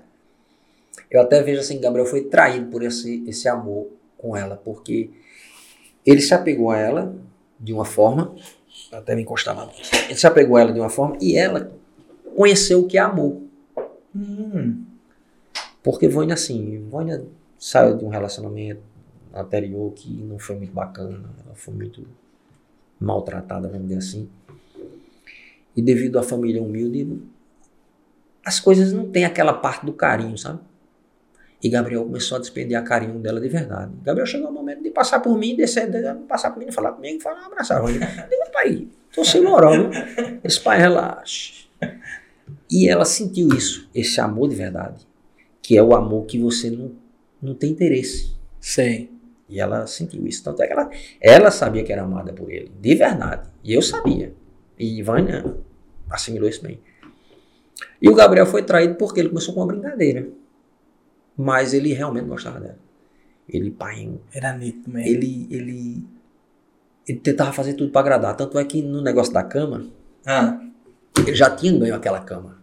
Não aquela. Aham. Ele já tinha ganho uma cama no- há bem dois meses atrás. Um cara de Santa Rita que tinha uma empresa de camas disse: Gabriel, vem buscar a cama da, da Vânia aqui, traga ela, a gente faz aquele mexendo. tá, tá, tá." E Gabriel, sem tempo, e aquela agonia, e Vânia querendo a cama. Aí quando foi um dia, ele disse: Gabriel, tu não vai me dar essa cama, não. Ele disse. Aí pegou de assim e disse: Tu quer essa cama mesmo? Claro, Gabriel. Eu disse: Pois vamos comprar essa cama agora? Aí foi. Saiu pra comprar no. Foi até no, no- no Casa Tudo, que tinha uma Ali loja de colchões. do, do crossfit dele, né? Exato. E ele, e ele, e ele foi realmente de coração. Ele, ele queria resolver o negócio da cama. E quando chegou lá, fazendo aquela farofa, um cara da- de Salvador, que é amigo de Gabriel, disse: Gabriel, cara, eu quero participar desse negócio. Eu quero que você. Eu quero dar a máquina de lavar pra Vânia. Aí ele comprou a, a, a cama e o cara deu a máquina de lavar. Quando foi no final do ano, eu não sei se foi eu ou foi Gabriel. Acho que o Gabriel tinha morrido. Acho que o Gabriel tinha morrido. Aí ele deu um sofá da, da casa dela, que ela, ela, o sofá dele estava meio sofrido. A fracassada do sofá. Ah, fracassado. Mas assim, a, a nossa família ficou muito em volta de Gabriel. A gente vivia muito em função dele. Eu me lembro, eu me lembro dessa, dessa. Eu tenho uma memória boa pra caramba. Então eu me lembro de muita coisa. Eu me lembro depois de um vídeo que ele apagou, logo depois. Acho que foi depois que ele comprou essa cama de Ivânia. Que ele tava no carro assim, aí dizia. Aí falava, oh, as, as, as, a, a gente trabalha tanto, tal, tal, tal, mas Deus é bom demais, ô oh, Deus bom. Aí quando ele começa a chorar, ele vai, pum. É, eu tenho esse vídeo. Termine o vídeo. Eu tenho esse vídeo. É muito. Ele... Aquilo ali, ele sentiu. Eu, eu senti aquilo várias vezes na minha vida. A gente tinha essa, essa, essa, essa coisa assim de se entregar às coisas de Deus. De verdade. Porque assim, a gente não trata Deus como uma coisa intocável, não. A gente trata Deus como uma pessoa íntima da gente, mais uhum. que cuida da gente. Eu teve uma época que eu estava tão envolvido na igreja que às vezes quando eu começava a falar de Deus, eu começava a chorar. É forte demais. É, é um negócio que vem assim dentro de você, sabe? Você não tem controle. Que se você lembrar, vai cair no, outra, no outro vídeo que ele fez, que ele disse: Rapaz, Deus é bom demais. A gente tem um momento bacana. Esse momento é tão bacana que transborda. E a gente quer passar para os outros. Aí, falando para as pessoas eh, estudarem, fazer alguma coisa, não se mexer. E Gabriel, a um, um, dado momento, ele começou a me incomodar. Ele ligava para mim e disse: Pai, tu tá fazendo o quê? Eu disse: Gabriel, eu tô fazendo. Pai, bicho, tem que se mexer, bicho. Tu tem que fazer um curso de inglês, tu tem que. Tem que se mexer, velho. Tem que se mexer, brother. Tu tá aí dentro da rede, parado, tu tem que se mexer, brother. Ele, assim, ele queria que eu tivesse acompanhando a velocidade dele. Sim. Por quê? Porque ele tava fazendo coach, né, de. de. de. né? Não é autoestima, não, é de sei lá, aquelas loucuras que o cabo impressionava. É, eu sei, eu sei, eu sei. E ele tava muito ligado, cara, nos livros, aí me deu livros. E eu sou ruim de leitura, cara, eu não suporto. eu aprendi uma coisa, eu, eu chego em casa de 5 horas, eu boto um cafezinho, pego umas bolachinhas, um pãozinho, um queijinho, aí vou assistir, aí eu digo pra minha mulher que vou assistir Bolsonaro, porque ela fica com raiva, porque você é só troca. Mas eu, eu leio, eu vejo todas as, as questões políticas do dia, aí depois eu vou pra criação de galinha, é, madeira, criação de peixe, lago ornamental, eu pego tudo, velho. E eu assimilo bem. Esse, essa, essa quarentena para mim foi bacana, eu aprendi coisa demais. Falei, falei em quarentena, eu tava. É uma coisa que eu, que eu converso muito assim com os meus amigos. Naquela época do auge das lives e tal. O senhor pensava assim, cara, mas Gabriel, eu tivesse aqui. Todo mundo pensava. Quando eu, quando eu caminhava na praia aqui, na, aqui no Cabo Branco, eu caminhando, eu olhava para aquele prédio, o, o, altão, que tem um, um, bar lá em cima. Sei, sei, sei, é. Eu dizia, mano, que isso é a cara de Gabriel fazer é, uma live lá em com cima. Com certeza. Amanhecendo o dia, toma fogo com força, parecido com uma live que a Loki fez, uma parada assim desse a, jeito. A gente ainda fez num circo lá em Campina Grande com o Lula ah. para ajudar um pessoal do circo e algumas pessoas mais lá. Uhum. Mas com certeza o Gabriel tinha procurado um circo para fazer, porque ele tinha essa. tudo diferente. Tipo assim, se todo mundo tá indo para lá, ele tá indo pro outro lado. Uhum. Ele, ele fazia questão de ser assim. Sim, sim. Tanto é que aquela dose com o G dele programou, a gente tava indo de Campo Grande para Ponta Porã. Ele fez um show em Campo Grande, eu morei lá, Gabriel nasceu lá, levei na casa que ele nasceu. Parecia uma despedida, cara. Levei na casa que ele nasceu. Mostrei o caminho que eu ia para Ponta Porã, eu viajava muito para Ponta Porã para trabalhar, que tinha a unidade do Bradesco lá, eu era técnico informática na época. E, e ele no, no carro, eu disse, Gabriel, me dá esse carro, cara. E ele no celular, eu disse, bicho, vai namorar lá atrás, vai, vai, vai, que eu vou ficar aqui com tua mãe. Botei ela pra frente, foi pra lá. E ele, em meia hora, ele programou aquele negócio do, da dose com GD. Hum. Só pelo celular, já reservou casa. Quando nós chegamos no domingo, na segunda, ele, pai, eu tô indo embora. Eu disse, tu vai pra onde? Disse, vou gravar a dose com GD. Já tá tudo certo, os caras estão me esperando. Tava brincando, tô falando sério. Então, assim, ele era aquele cara dinâmico. Tanto é que ele disse assim, pai, meu próximo projeto. Eu vou fazer isso aí para dar um, uma, um diferencial. Ele faz assim, para turma que gosta de tomar uma.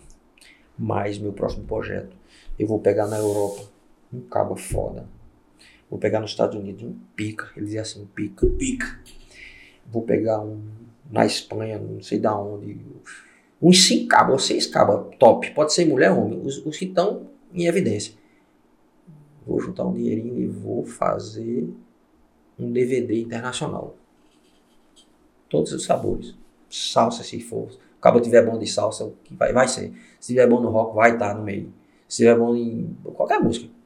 O senhor tem muita coisa dele guardada ainda? Vestuário dele tem, as coisas dele, tudo tem. Tem, tem. tem. Tanto é que a gente vai fazer um evento agora no, na prefeitura de João Pessoa, tem um, um espaço que é celeiro, é um espaço direcionado a artes.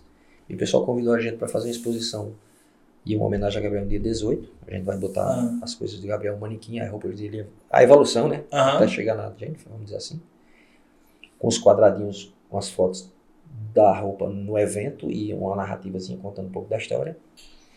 Sapatos, óculos, esses acessórios, né? E depois vai ficar uma área definitiva lá. Sei. Até bacana, até Bacana. Aí a área, o espaço vai ser bacana. Coincidentemente, eu recebi, eu fui lá na Lua essa semana e achei seis caixas de DVD lá. E eu tenho duas caixas de CD. Aí eu vou levar uma caixa de CD e uma caixa de DVD, deixar lá pro pessoal presentear as pessoas que forem uhum. lá no dia. Talvez que até massa. deixar algumas coisas de presente lá pra galera que for, assim, alguns fã-clubes eu vou Ô, cara, eu vou. Vai ser bacana. Eu achava, eu achava os sapatos dele, o bicho. É um negócio meio doido. Eu achava muito bonito. Todos os sapatos dele eu achava. Vou separar também. É, ele criou muito coisa de pelúcia. Hum. Pra levar lá pra casa do criança com câncer. Sim. Até vou marcar com a, com a, a pessoa que é líder lá. Até a médica que é esposa do, do meu meu ginecologista, como diz a história. ela cuida de criança com câncer. Eu vou ver porque já está muito. Não está mofado, mas o cheiro tá. Então eu quero saber se existe alguém que faça essa limpeza, essa higienização né, para passar para as crianças. Eu não sei nem se eles podem receber isso, porque são tão melindrosos, é. né? E, e, projeto tem, tipo assim, porque eu me lembro que os meninos, daqui, até daqui, só que de uma pessoa mesmo, Jorge Gabriel, lançou há um ano atrás, eu acho, menos de um ano, uma música com, com o Gabriel. Lançou agora. Foi, foi recente, né? Foi agora, tem, tem dois meses. Tem dois meses? Cara, dois eu sou muito ruim de data. É, tem dois meses. É, eu nem sabia que tinha gravado essa música. Gabriel tem a voz dele. O, o clipe, o clipe Jesus é um negócio que parece que tá ali. É. Gabriel tá ali, tá ali. É, foda, foda, foda, foda. É muito Foi bem foda. colocado. A gente tem assim, eu particularmente, eu sou um cara que eu aprendi a dar tempo para as coisas, sabe? Sei. Aprendi demais. E eu vi com o Gabriel principalmente, assim, com essa partida do Gabriel. Mas futuramente eu quero escrever um livro contando a vida de Gabriel. Eu já pensava nisso, fui até convidado por uma editora de Petrolina. Ela me tocou nesse assunto antes da pandemia, eu disse, depois da pandemia a gente conversa. Mas independente disso, eu já tenho esse pensamento. Uhum. Eu vou escrevendo lentamente e contando todos os detalhes. Isso. Tem coisas fortíssimas que você diz, não acredito que isso aconteceu que assim, eu vejo que Gabriel tinha tudo para partir antes, cedo mesmo. Eu vejo. Sério? Por tudo que a gente partilhou junto. Eu vou contar só pelo nascimento dele, você vai entender. Certo. É. E um cara de Cabaceiras ligou para mim, seu Cise, um cineasta lá que faz algumas coisas, né? uhum. uns eventos. Ele disse, Cise, eu queria saber se o senhor tem interesse em fazer um filme da vida do Gabriel. Eu disse, cara, tudo que for pro Gabriel, a gente tá junto. Não tem problema. Então, assim, existe essa possibilidade de, de pessoal passando essa pandemia reconectar e a gente fazer isso. Com relação ao Gabriel, Gabriel, quando nasceu, no dia que Gabriel nasceu, meu chefe chegou para mim e disse: Nato, eu quero que você vá para Fátima do Sul. Tem uma máquina lá com problema, tal, tal, ajuda o pessoal, vai-se embora. Quando ele falou isso, eu já passei mal. Era 9 horas da manhã, 8 horas da manhã, 8 e meia da manhã. Já passei mal. Me senti mal. Cheguei pra minha colegas, rapaz, que negócio chato. Meu chefe mandou, meu, o Clóvis mandou e eu tô mal, cara, pra caramba. Não, mas fala pra ele que não vai, não. Eu era um dinâmico, eu era foguete igual o Gabriel. Mas me senti mal. Aí falei pra outra, ela disse, disse que vai fazer outra coisa vai pro médico. Não, não, não. Sempre fui de falar a verdade. Eu cheguei, Clóvis, é o seguinte, eu, eu, tô, eu tô sem poder viajar, cara, porque já é dia 18 e tal. E para mim viajar assim, algumas coisas tá faltando em casa. Eu queria fazer feira, cara. Aí eu viajaria outro dia. Eu disse, não, faça o seguinte, pegue a Kombi do banco, que a gente tinha um motorista, leve ele, faça a feira, deixe em casa e já traga sua roupa. Me lascou, né? Aí foi pior. Aí quando foi, eu viajei angustiado. Quando foi de meia-noite, eu saí de 5 horas da tarde. Quando foi de 9 e meia para 10 horas, eu cheguei na cidade lá. Tava o gerente do Bradesco, já correndo atrás de mim, doido. Da churrascaria, aliás, do, do Bradesco pro hotel, que era onde era a churrascaria também, que a gente uhum. sempre ia. O Klaus quer falar contigo. E foi, disse, rapaz, ele disse teu filho nasceu. Rapaz, rapaz, eu diga isso não. Eu fiquei preocupado, pensei que a mulher tinha morrido, né? Uhum. Aí ele abriu o Bradesco, eu liguei pro meu chefe e disse, não, senão seu filho nasceu, cara. Nasceu prematuro, de oito meses. E assim ele estava morrendo. Conclusão: a placenta que o Gabriel tava parecia assim um couro seco. Não tinha umidade mais. Sei. e o cordão umbilical estava sufocando ele. Quando a mulher mediu, a médica mediu, disse: ah, não, vamos, vamos comigo, que seu menino tá morrendo. Vamos fazer cirurgia agora. E ela tinha uma, acesso a uma, uma revista lá em São Paulo que esses fatos de ginecologia era bem direcionado, bem acompanhado, sabe? Coisas diferentes, né? E ela relatou esse caso para lá. Com dias depois a mulher, a médica lá responsável, pediu o feto. Ela disse, não, a criança está viva. Ela disse, não, não tem condição de ter uma criança viva aqui. Então assim, eu vejo que Gabriel já veio diferente. Já uhum. veio como dizendo assim, cara, tu vai ter que viver, tu vai ter que ir, tu vai ter que. Tu tem coisa para fazer. Tu tem missão aí pra tu fazer. Não sei como é que tu vai fazer, mas você não vai, vai morrer aqui no ovo, não. Então assim, depois. De, e tudo bem. Depois de. Quando o Gabriel tinha um, um mês, eu cheguei pra minha esposa que ela ficou muito ligada nele, ela ficou obcecada por ele. E até me deixou um pouquinho de maninha, sabe? Sei. E eu senti. Eu cheguei e disse, nego, Tu não se apega a esse menino, não. Que esse menino não foi feito para gente, não. Esse menino foi feito pro mundo. Por que eu ia dizer isso? Verdade. Gabriel, com sete anos, seis anos, eu tinha uma fita cassete que ele gravou com uma garota. Ela fazendo entrevista com ele. Gabriel, você vai ser o quê quando crescer? Ele cantor. Sete anos. Gabriel virou cantor e ela virou repórter mesmo. Puta merda! então, assim, são coisas que tem muito mais coisas que você vai ver nas coincidências da vida. Caramba! Então, a gente vê que, que o Gabriel não tinha apego a nada. Gabriel não era o cara que apegado a nada, cara. Tanto ele fazia estar com carro zero como entrar no carro só o motor e a caixa. Tinha isso pra ele não. Então a gente vê que é como se ele viesse assim, de bicho, eu vou ficar pouco tempo aqui, não tem que me apegar nada, tem que viver. A fama mudou a cabeça dele? Não. Não, né? Não. Não. Mudou até para melhor, ele ficou mais ligado nas outras pessoas. Hum, ficou mais atento, o feeling mais aguçado. Ele chegou e dizia assim, pai, manhã, como é, a Ana era do financeiro, ainda hoje é do Luca. Teve uma vez que ele bateu o motor no Land Rover dele, que ele levou um prejuízo de 100 mil. Ele disse, mãe, eu não levei um prejuízo de 100 mil. Agora eu quero dar 100 mil para Deus. Como? A senhora vai achar pessoas que queiram, estejam precisando de dinheiro. A senhora vai doando, doando, doando. Quando chegar em 100 mil, a senhora para. E assim, ela anda, a gente Caramba! Ele pagou cirurgia de menino, pagou cadeira de roda para pessoas que precisavam. Deu no Laureano. Eu quero até os 100 mil. E Gabriel não tinha nem. Tava na, na metade do caminho, olha lá, acho que tava. Não era nem. Não. Caramba! Agora eu fiquei abismado. A ele, a gente fez isso quando comprei esse ponto. Agora tá resolvido. Meu, meu, meu prejuízo com Deus tá resolvido. Meu, o que eu perdi, eu dei ele de volta. Puta merda. Era, ele tem essas coisas. E às vezes ele dizia, mãe, tem alguém precisando de alguma coisa? Chegava e perguntava assim, não é. Ele sempre foi ligado nisso aí. Então assim, a, a gente via que, que é uma... que ele era diferente. Era. Ele é diferente. Eu, eu, eu percebo assim. Gabriel, você disse assim: tem que tomar injeção. A injeção tem quatro cabeças. Ele disse: pronto, vamos logo. Primeiro sou eu.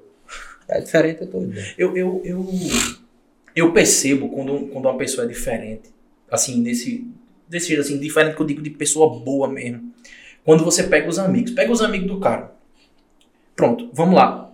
Laurinho. Laurinho tem um é. destaque no Instagram que é só pra falar do Gabriel. É. Renan, não pode falar o nome de Gabriel, botou o nome do, do menino também de é. Gabriel. Reinaldo, a mesma coisa também. Vi falando de Gabriel. Quando você pega uma pessoa que todos os amigos, todos, todos. Rodrigo da, da barbearia, né? Também. A barbearia, a barbearia também. Cara, isso é muito. É muito. É, é muito importante isso. Ou, seu Cincinnati, outra coisa. É, vamos falar do pós agora. Uhum. Primeiro, uma pergunta que me, fiz, me fizeram lá no, no Instagram. Como é que é a relação do senhor da sua família com Carol? Uma filha mais amada impossível. Sou apaixonado por aquela menina, acho ela extraordinária.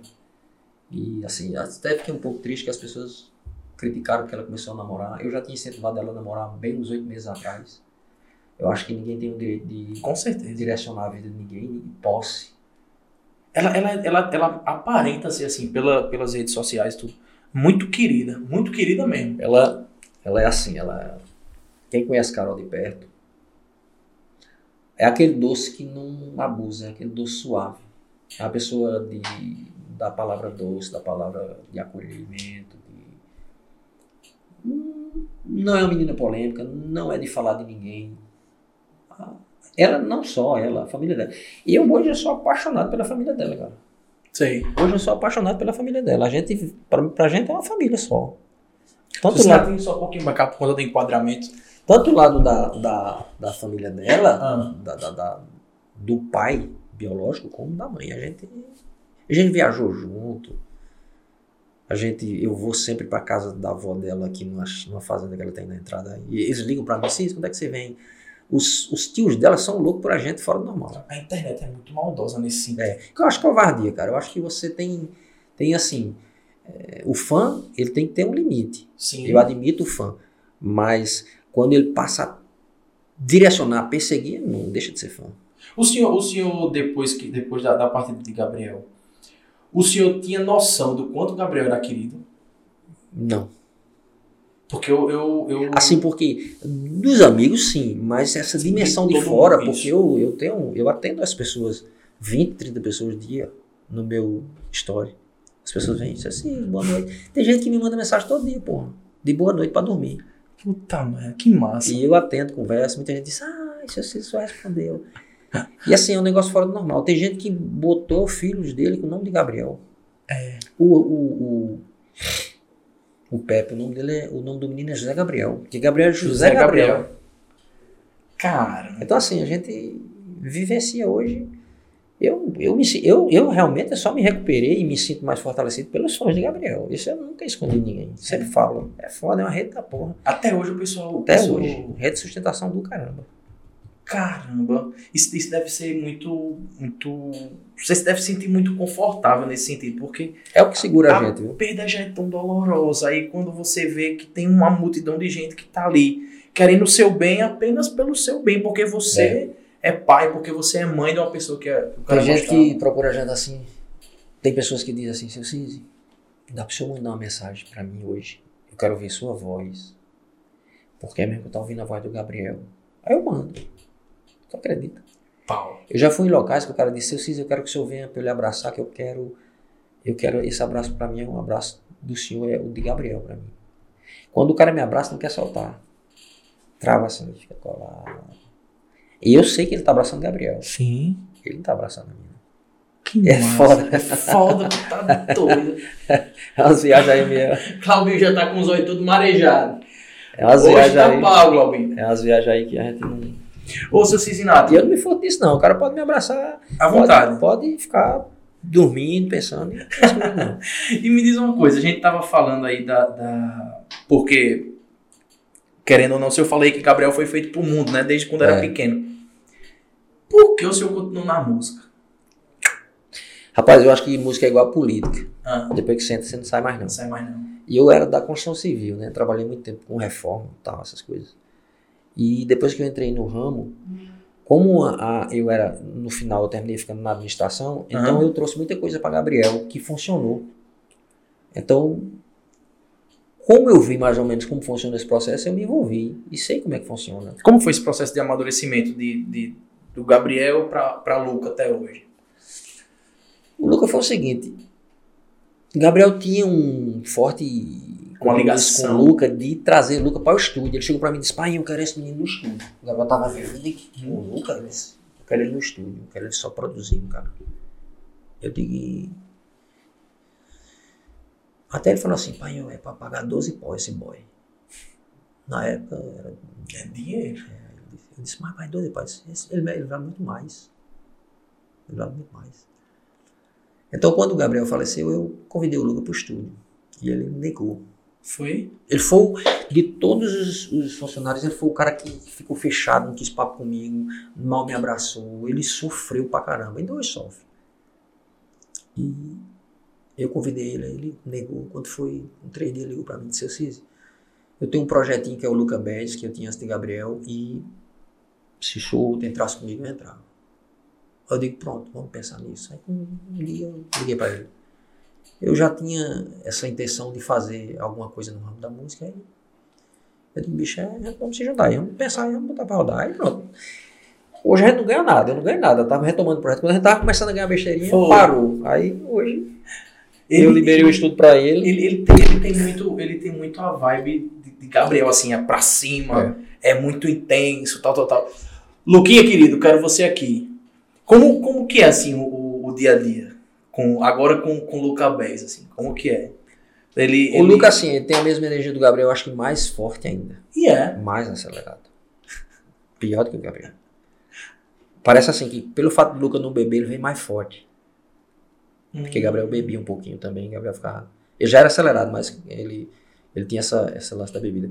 E o Luca não, ele não bebe, ele já vem acelerado dobrado, feito tapioca. Feito nada. Eu vejo assim, tem coisas que acontecem na vida da gente que não que a gente não tem controle sobre ela. Não uhum. a partida do Gabriel, mas Sim. assim, essa relação dos familiares da Carol com a gente e da Sei. gente com eles. Sei. Quando a gente se conheceu, foi um negócio totalmente diferente. Eu já eu tenho vários amigos de idade avançada, moleque, mas jovens da minha idade, jovens assim, há 30, 40 anos, 27, 25, são meus amigos hoje, eu procuro os jovens para a gente se balizar melhor, né? Mas aconteceu um negócio muito forte com a gente, a gente virou amigo demais. Eu, às vezes, eu fico emocionado quando eu chego perto do Tony, que é o padrasto da Carol, padrasto. pela ação dele. Eu tenho uma dívida com ele, não se paga mais nunca. Teve um dia que eu fui falar com ele, o telefone mesmo, comecei a chorar, cara. Assim, segurando a onda. Sei. Era aniversário dele, eu fui parabenizar ele. Os, os irmãos, os tios de Carol, eu conheci um deles. Eu conheci o pai da Carol, a gente foi para a fazenda dela, aí conheci o pai. E depois chegou os mais, mais novos que o pai, no outro dia. Tem um que chegou, que é o mais arredio. Ele chegou assim. Geralmente você não conhece um cara, se dá a mão, né? Cumprimentar, né? Ele olhou assim pra mim, quando eu dei a mão assim, eu não conhecia ele. Eu, eu dei assim pra mim, ele fez, deu uma tapa na mão assim, aí puxou, me deu foi um abraço. Me deu um beijo no pescoço. E deu um abraço demorado, cara. E eu comecei a brincar com o João. Ele tinha cortado o cabelo, eu comecei a chamar ele de codorninha. Brincadeira boba. E esse cara pegou velocidade, a gente tirou o dia, um sarro em cima desse cara. Eu chamava a codorninha do Serengeti. Brincando. E esse cara se apegou de um jeito a mim, que quando eu fui sair, ele bicho me deu um abraço assim, começou a chorar. Esses não Cara, eu gostei de você de uma forma que parece que eu já lhe conhecia, cara. E a gente começou a se conversar por, pelo WhatsApp. Ele manda. O filho dele. O filho dele. Eu me apaixonei pelo filho dele. O filho dele tem 5 anos. Sabe aquele guri educado? Do, ele chega igual um gatinho assim, encostava a cabeça assim. Aí ficava caladinho assim. Inteligentíssimo garoto. Eu, eu sou louco pelo menino. Então assim. A avó dela é louca pela gente. Ligou essa semana, Cizi, quando é que vocês vão vir aqui, cara? A gente tá morrendo de saudade. Aí bota as empregadas para falar. Eu digo, aí eu chamo as empregadas. Cadê a é Fia e, e, É Fia e outra lá que eu esqueço. Não, assim não me vem a memória. Aí elas, eu falo com elas, a gente faz vídeo. É uma farra da bichinha. E eu tô devendo, eu, eu tenho que. Eu fui visitar minha mãe em, em Natal, semana passada. Tô esperando uns sobrinhos meus voltar de umas férias que foram eles moram em Cajazeiras pra gente visitar eles lá em Cajazeiras. E na outra, no outro mês ou no outro data que der possível, já tá marcado pra eu ir pra lá pra eles. Que massa. Então assim, a gente, depois que Gabriel faleceu, eu já fui lá umas três ou foi quatro vezes. Umas quatro vezes. Eu fui mais lá do que na minha família. Caramba. e o pessoal fica aí botando. Não, cara, eu, eu sou. Eu torço pelo, pela vida pessoal da. Carol é uma menina que ela nasceu para ser mãe. Hum. Mãe, ela. Sabe aquela mãezona doce? Eu digo. Eu dizia, Carol. Quando o Gabriel tava com ela, eu disse, Carol, é o seguinte, tu já sabe aqui como é o negócio. Você vai tratar os meninos, botar na regra. Quando eu chegar lá, eu desmancho tudo. Chega lá e dizer, qual é a peça que a mamãe mais gosta? Aí o Guri vai dizer, aquilo ali. Vá lá, quebre e vem aqui pra trás de mim. Ela, você não é louco de fazer isso. eu digo, eu vou botar fogo no menino. Você vai ajeitando e eu desmanchando o menino. Mas ela é assim, ela é uma mulher que. Cara, hoje tá, Carol hoje está com 27 anos. Pequenininha, parece que tem menos. Mas tem um coração extraordinário, cara. Ela vai ser uma mãe fora do normal. Imagina. Mãezona. Eu torço por ela. Hoje ela namora com um cara que é o Tom, né? Ele, ele incrivelmente, ele trabalha na Luan. Ele trabalha na Luan? ah, eu me lembro que o pessoal tava enchendo o saco do cara também, porque, ah, amigo de Gabriel. Aí disseram que o cara parece demais com o Gabriel. Ele parece assim, porque é um garoto sorri bacana, aquele sorrisão leve. E lembra um pouco assim a leveza do Gabriel, uhum. né? Mas, mas, assim, é porque as pessoas querem forçar um pouco a condição, né? As pessoas querem, de fato, assim, eu tenho, eu tenho minhas dúvidas, assim, se, se de fato as pessoas querem ver as outras bem, assim. Pô, meu irmão, não tem nada a ver você encher o saco. Vá pra porra. Abuso do caramba. É, eu penso assim, eu acho que a gente tem que é, ser fã ou ou ser admirador daquela pessoa, mas tem que deixar a individualidade. Sim, dela, né? claro, claro, claro, Isso, claro. A, a, a, intimidade da pessoa só de respeitar ela, pô. Tem que Com certeza. preservar isso aí. Ô, Socize, e Luca?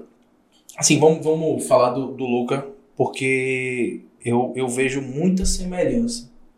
Eu vejo muita semelhança no, com, com o estilo de Gabriel, assim, não, não o estilo de, de... Mas ele produzia Gabriel, ele quem fazia aquilo ali era Luca.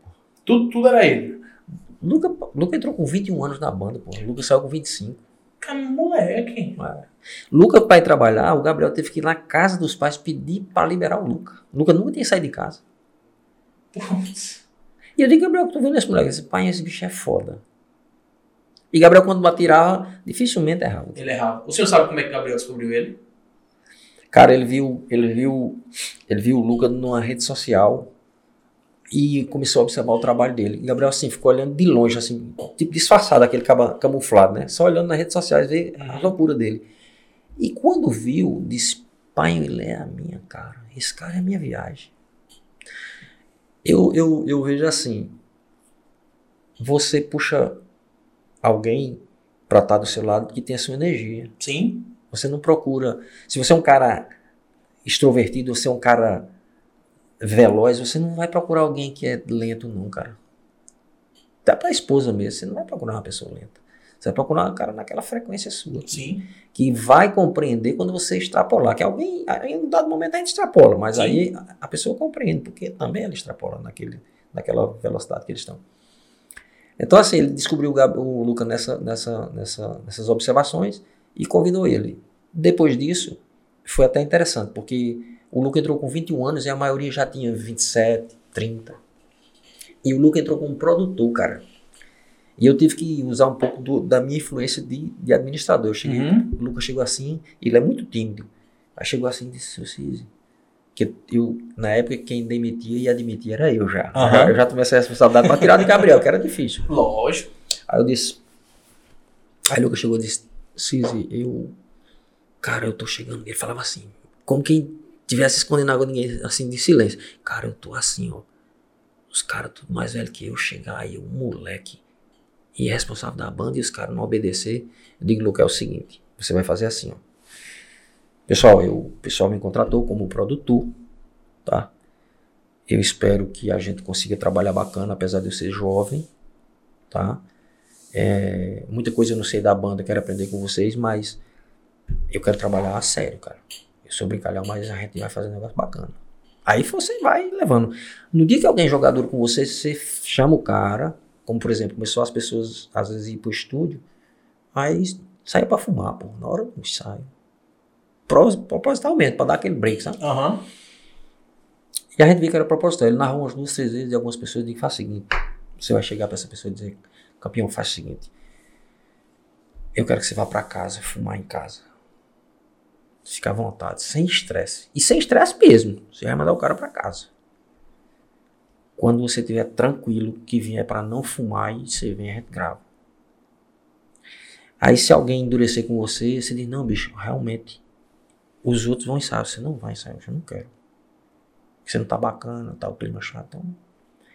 E se o cara insistir, você diz, bicho, faz o seguinte, vai para casa e é melhor você ir para casa.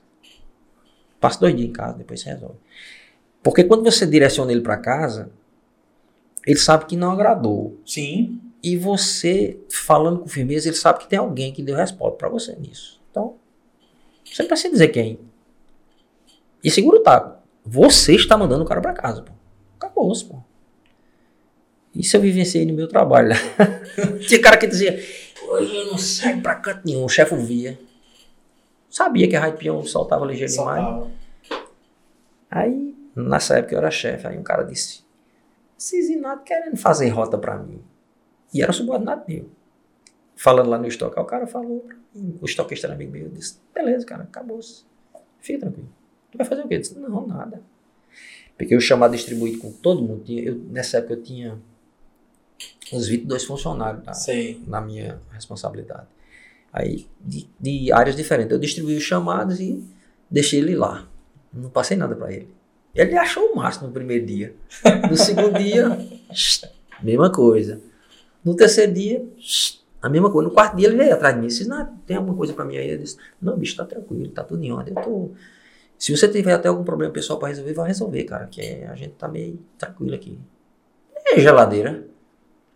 Aí inverteu. Então quando você faz isso, cara sente que tá. Sente, sente. Porra, se a máquina tá andando sem mim, é porque eu não sou importante, pô. É verdade.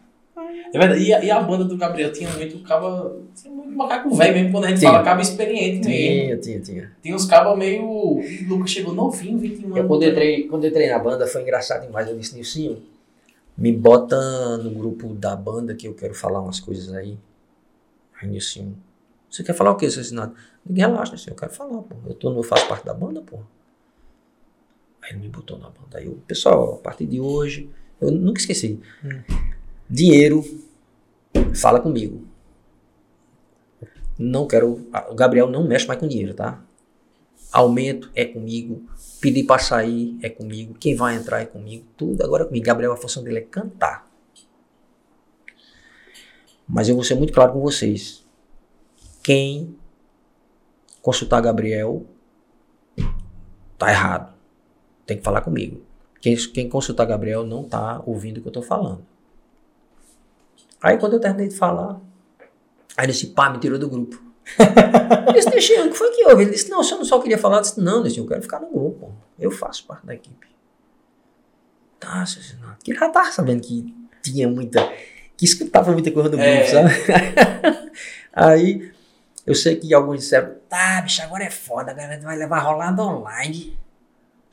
Eu digo, não, porra, não é assim não. E eu só monitorando. Aí, na primeira, no primeiro momento, eu tive muita resistência, sabe? Uhum. Mas o que é que estava acontecendo?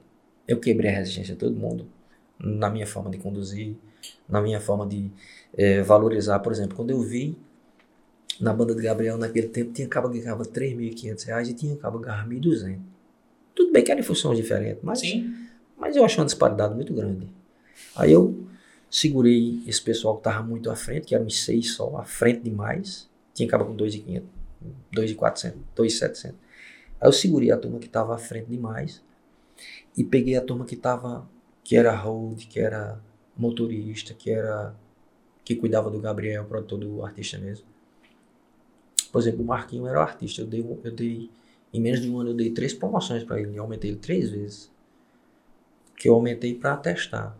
Uhum. O entusiasmo dele. A primeira era para testar. Para ver com quem ele reagia, ter aumento sem pedir. Uhum. Isso rola na galera. Aí, aí o cara. Porra, Donana, veio mais dinheiro para mim. Eu disse, não, foi. É que você merece mesmo. Na época eu aumentei 200 reais. Quando foi com uns dois meses, ou três meses, eu não boto mais 250 para ele. Aí eu botei assim: esse valor, Marquinhos, é porque você merece. Você cuida do filho da gente e a gente não tá perto e você é a pessoa mais próxima dele. E a gente fica muito feliz. Que foda. Aí ele ficou assim. Aí quando foi uns três meses. Porque eu não queria pegar, por exemplo, assim, supor que você tava 1.200. Eu não queria pegar e botar você para 2.500. Uhum. Aí eu fui aumentando devagarzinho pro cabo sentindo até pra ele equilibrar a finança dele saber ir equalizando. Verdade. Cabo, né? E até para entender também, porque tem esse é, processo de você é. entender quando você passa a ganhar mais. Muitas vezes, se você passa a ganhar mais, assim, uma disparidade muito grande, é prejudicial para o funcionário. E às vezes a questão não era nem o valor que atrapalhava, mudava a cabeça, era o cara entender que ele era querido. Sim. E eu gosto dele, eu até vou dizer assim, eu amo aquele cara, de verdade. O Marquinhos, hoje ele tá com o Vitor Fernando. Ah, tá. Senão eu tinha 20% de Vitor Fernandes e saí. Opção minha. Foi? Por Foi, quê? foi. Eu acho assim. Eu só gosto de estar no projeto, cara, quando eu tô inteiro. 100%. 100% quando eu tô envolvido. Era em Petrolina, qualquer reunião era distante. Às vezes o pessoal decidia lá, depois me passava, eu não, não curtia isso. A, a vibe do piseiro, naquele momento, e hoje eu não curto piseiro. Eu não, não? Eu não, não curto. Eu acho que é um momento, assim, é o meu pensamento. Não, claro, claro, claro. Apesar de que ele tem suas. Eu acho assim, que do piseiro pode sair muitas coisas, muitas vertentes.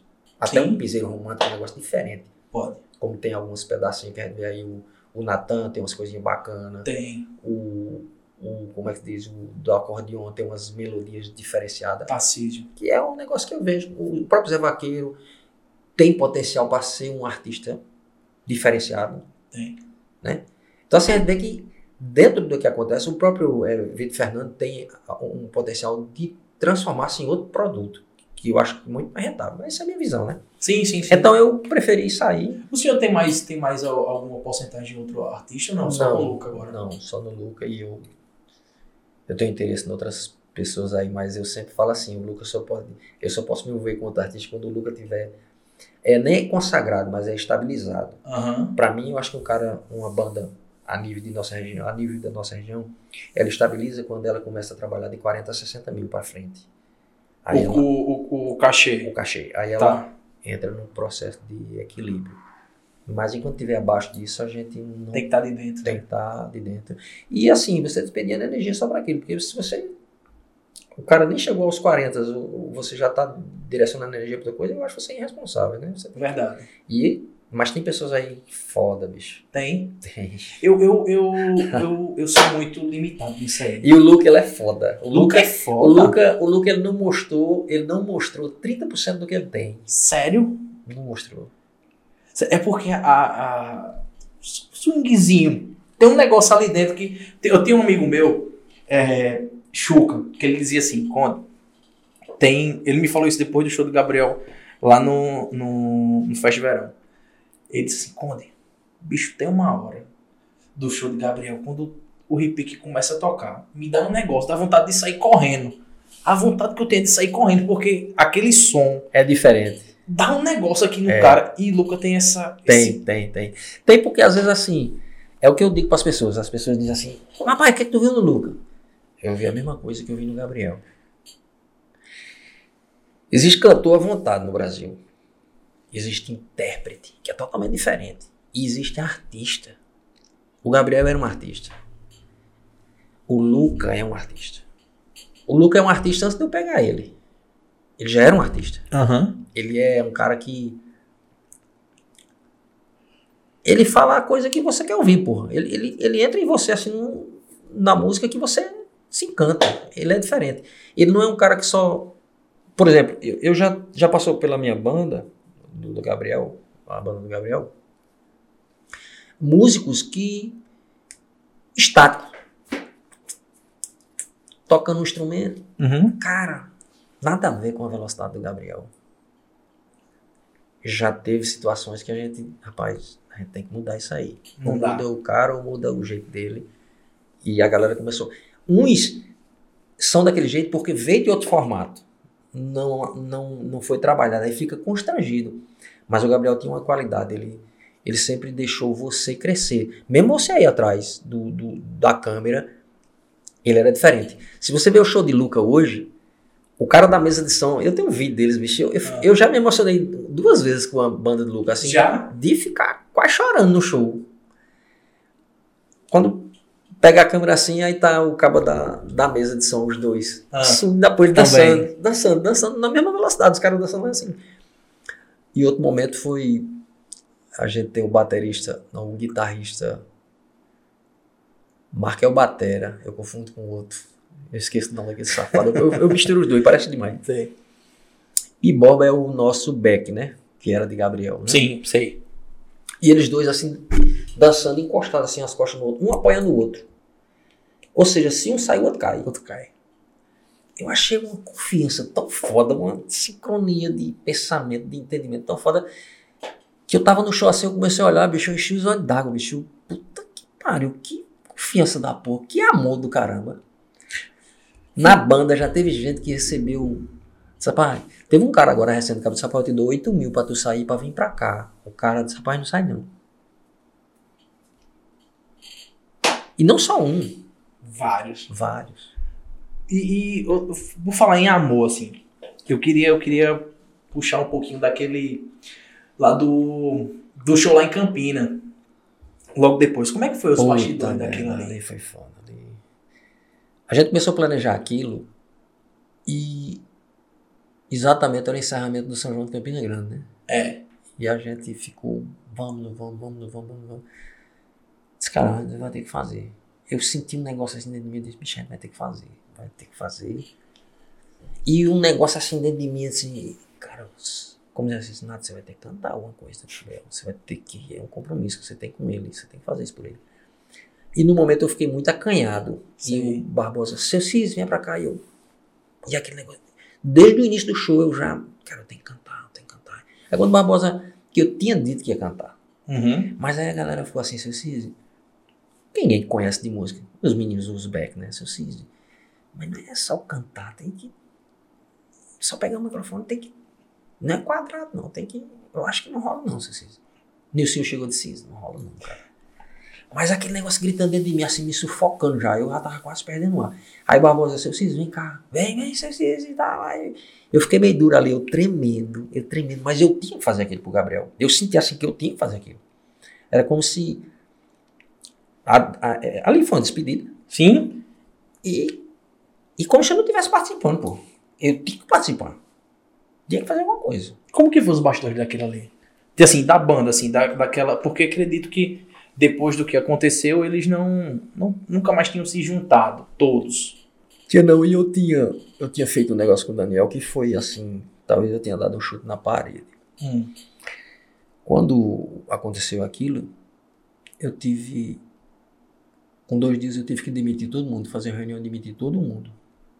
Mas falar real, né? Para todo mundo entender. Sim. Porque nós não tínhamos dinheiro. A, o que a gente tinha já de cash só dava para fechar a conta da, da empresa.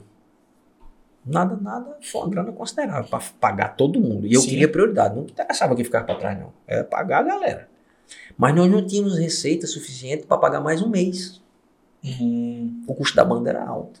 Sim. E os contratantes que tinham fechado já estavam pedindo dele de volta. Era 80 para um, 70 para outro, 100 para outro. Só... Aí eu fiz a reunião, demiti todo mundo, beleza. Aí cheguei para Daniel e disse: Daniel, eu queria fazer uma, uma proposta para você. Ele disse que é. Cara, a gente tinha tantos shows caros. O show tava na média de 250, tudo. Nós tínhamos 36 shows. Puta, mano. E eu queria fazer o seguinte, cara, você pegar umas 7 a 6 prefeituras que é da sua confiança, que você tem respaldo com elas. E a gente você falar com eles para deixar o show acontecer. Só que a gente vai botar os backs cantando. A banda normal de Gabriel e os backs em telão com ele atrás. Aí Daniel disse: Se vocês rola, não. Se a banda toda do Gabriel tivesse morrido e ficasse só ele, o contratado não desistia, não, porque o Gabriel, o artista, estava lá. A banda, o cara consegue montar, ninguém vai saber quem é quem. Grosseiramente falando. Uhum. Mas o artista faltando, não tem como eu dizer um artista que está um público que está esperando Gabriel Diniz e dizer a banda Gabriel Diniz. Mas o artista não dá. Aí eu, porra. Porque eu queria pelo menos pegar umas seis, sete prefeituras que eu tava para respirar e eu entender o que estava acontecendo. Sim, e sim. fazer, sim. sei lá, porque todo mundo foi tão polado na cabeça, né? É verdade. Aí ele jogou esse balde de água fria. Aí eu disse, pô, será que eu fui tão sem sentimento uma hora dessa aqui? Não pensei no Gabriel, pensei só na banda, cara. Aí fiquei um pouco chateado comigo mesmo.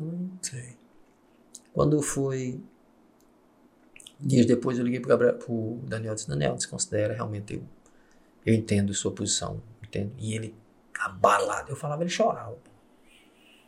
Os caras ficaram fora do padrão, assim, arrasado, arrasado. Eu tinha um certo equilíbrio. E mantenho até hoje, sabe? Sei. E Aí os caras disseram, bicho, agora nós temos que fazer alguma coisa para Gabriel, cara.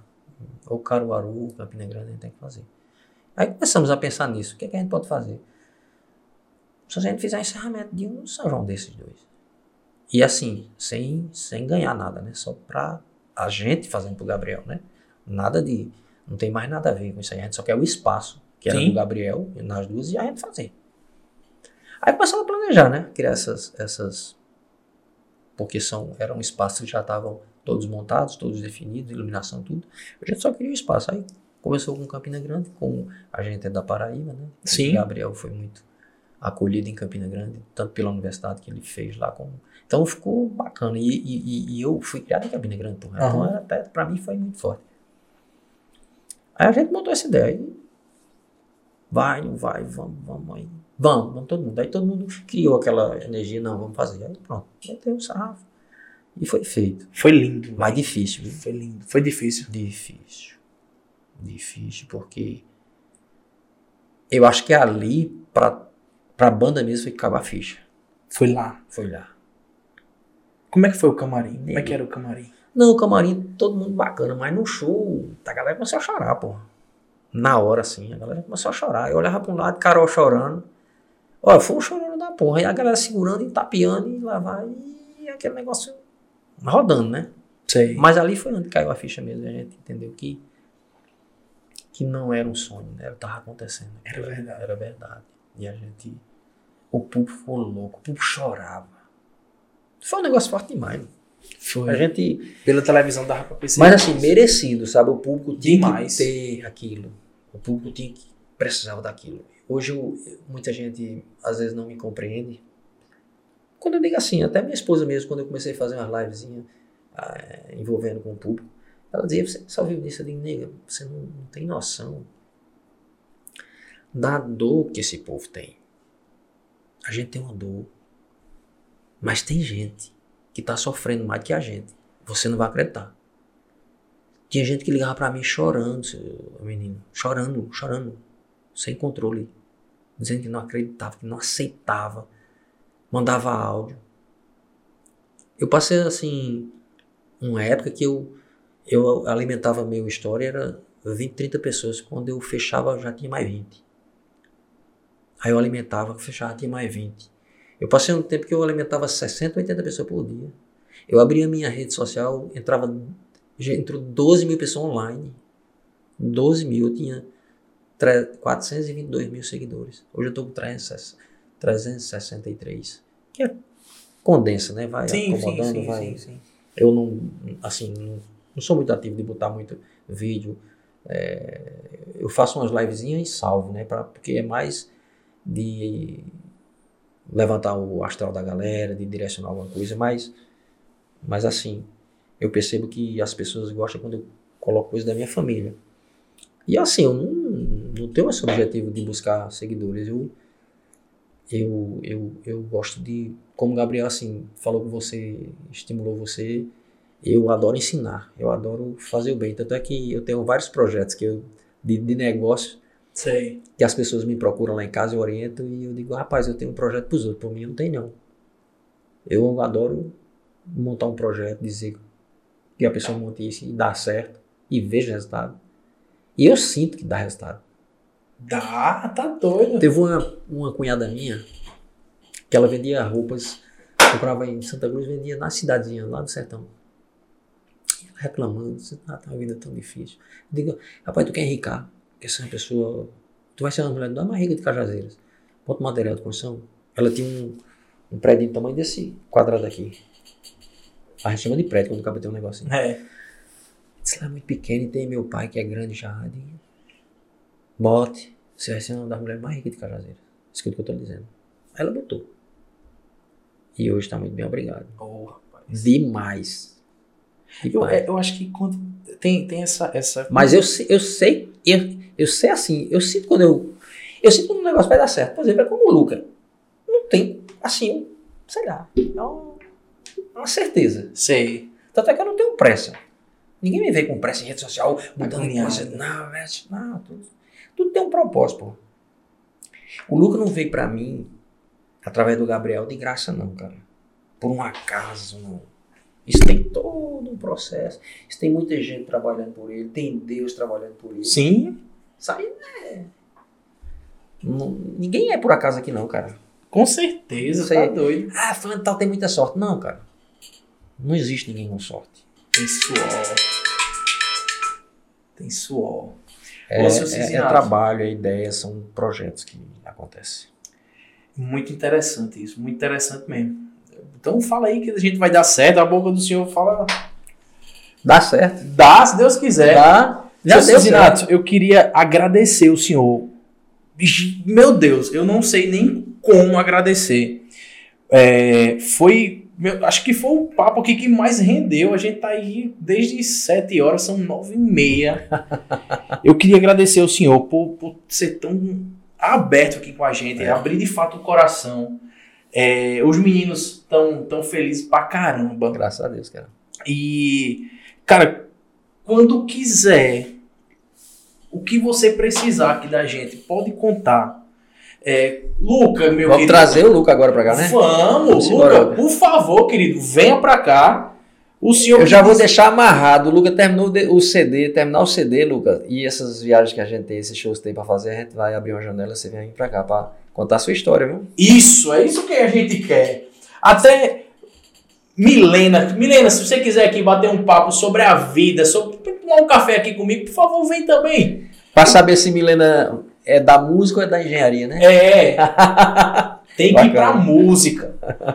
Seu Cicinato, muito obrigado. Meu filho, eu que agradeço. Se você quiser mandar um recado aqui para os, os fãs do GD. Eu vou mandar um recado para os fãs do DD e de tabela para você. Opa, Primeiro, agradecer realmente a oportunidade de, de estar aqui com essa turma bacana, falando de Gabriel, falando da vida da gente, né? E dizer assim que acho que o- a grande tacada da vida é você não desistir dos seus projetos. Eu já, eu já nessa caminhada aí, eu já vi pessoas que não tinham o mínimo de talento. Gabriel era um deles. E Gabriel se transformou num artista extraordinário. Então, não desista do seu projeto. Hoje, muita gente ri de você. Deixa a pessoa rir, porque pelo menos você está fazendo ela feliz. Mas depois ela vai estar lá no palco, embaixo do palco, curtindo sua música, batendo palma, rasgando seda para você, viu? Isso aí eu vi de perto, a gente vivenciou isso. Eu lembro que eu chegava no meu trabalho, eu levava o CD do meu filho, chegava assim, pessoal, esse guri vai fazer sucesso. Pessoas depois que Gabriel fez sucesso de Cise, sabe o que, é que eu fazia? Quando tu saiu, botava numa gaveta assim, deixava pra lá. Isso, não fez sucesso nada. Amém? gente, valeu.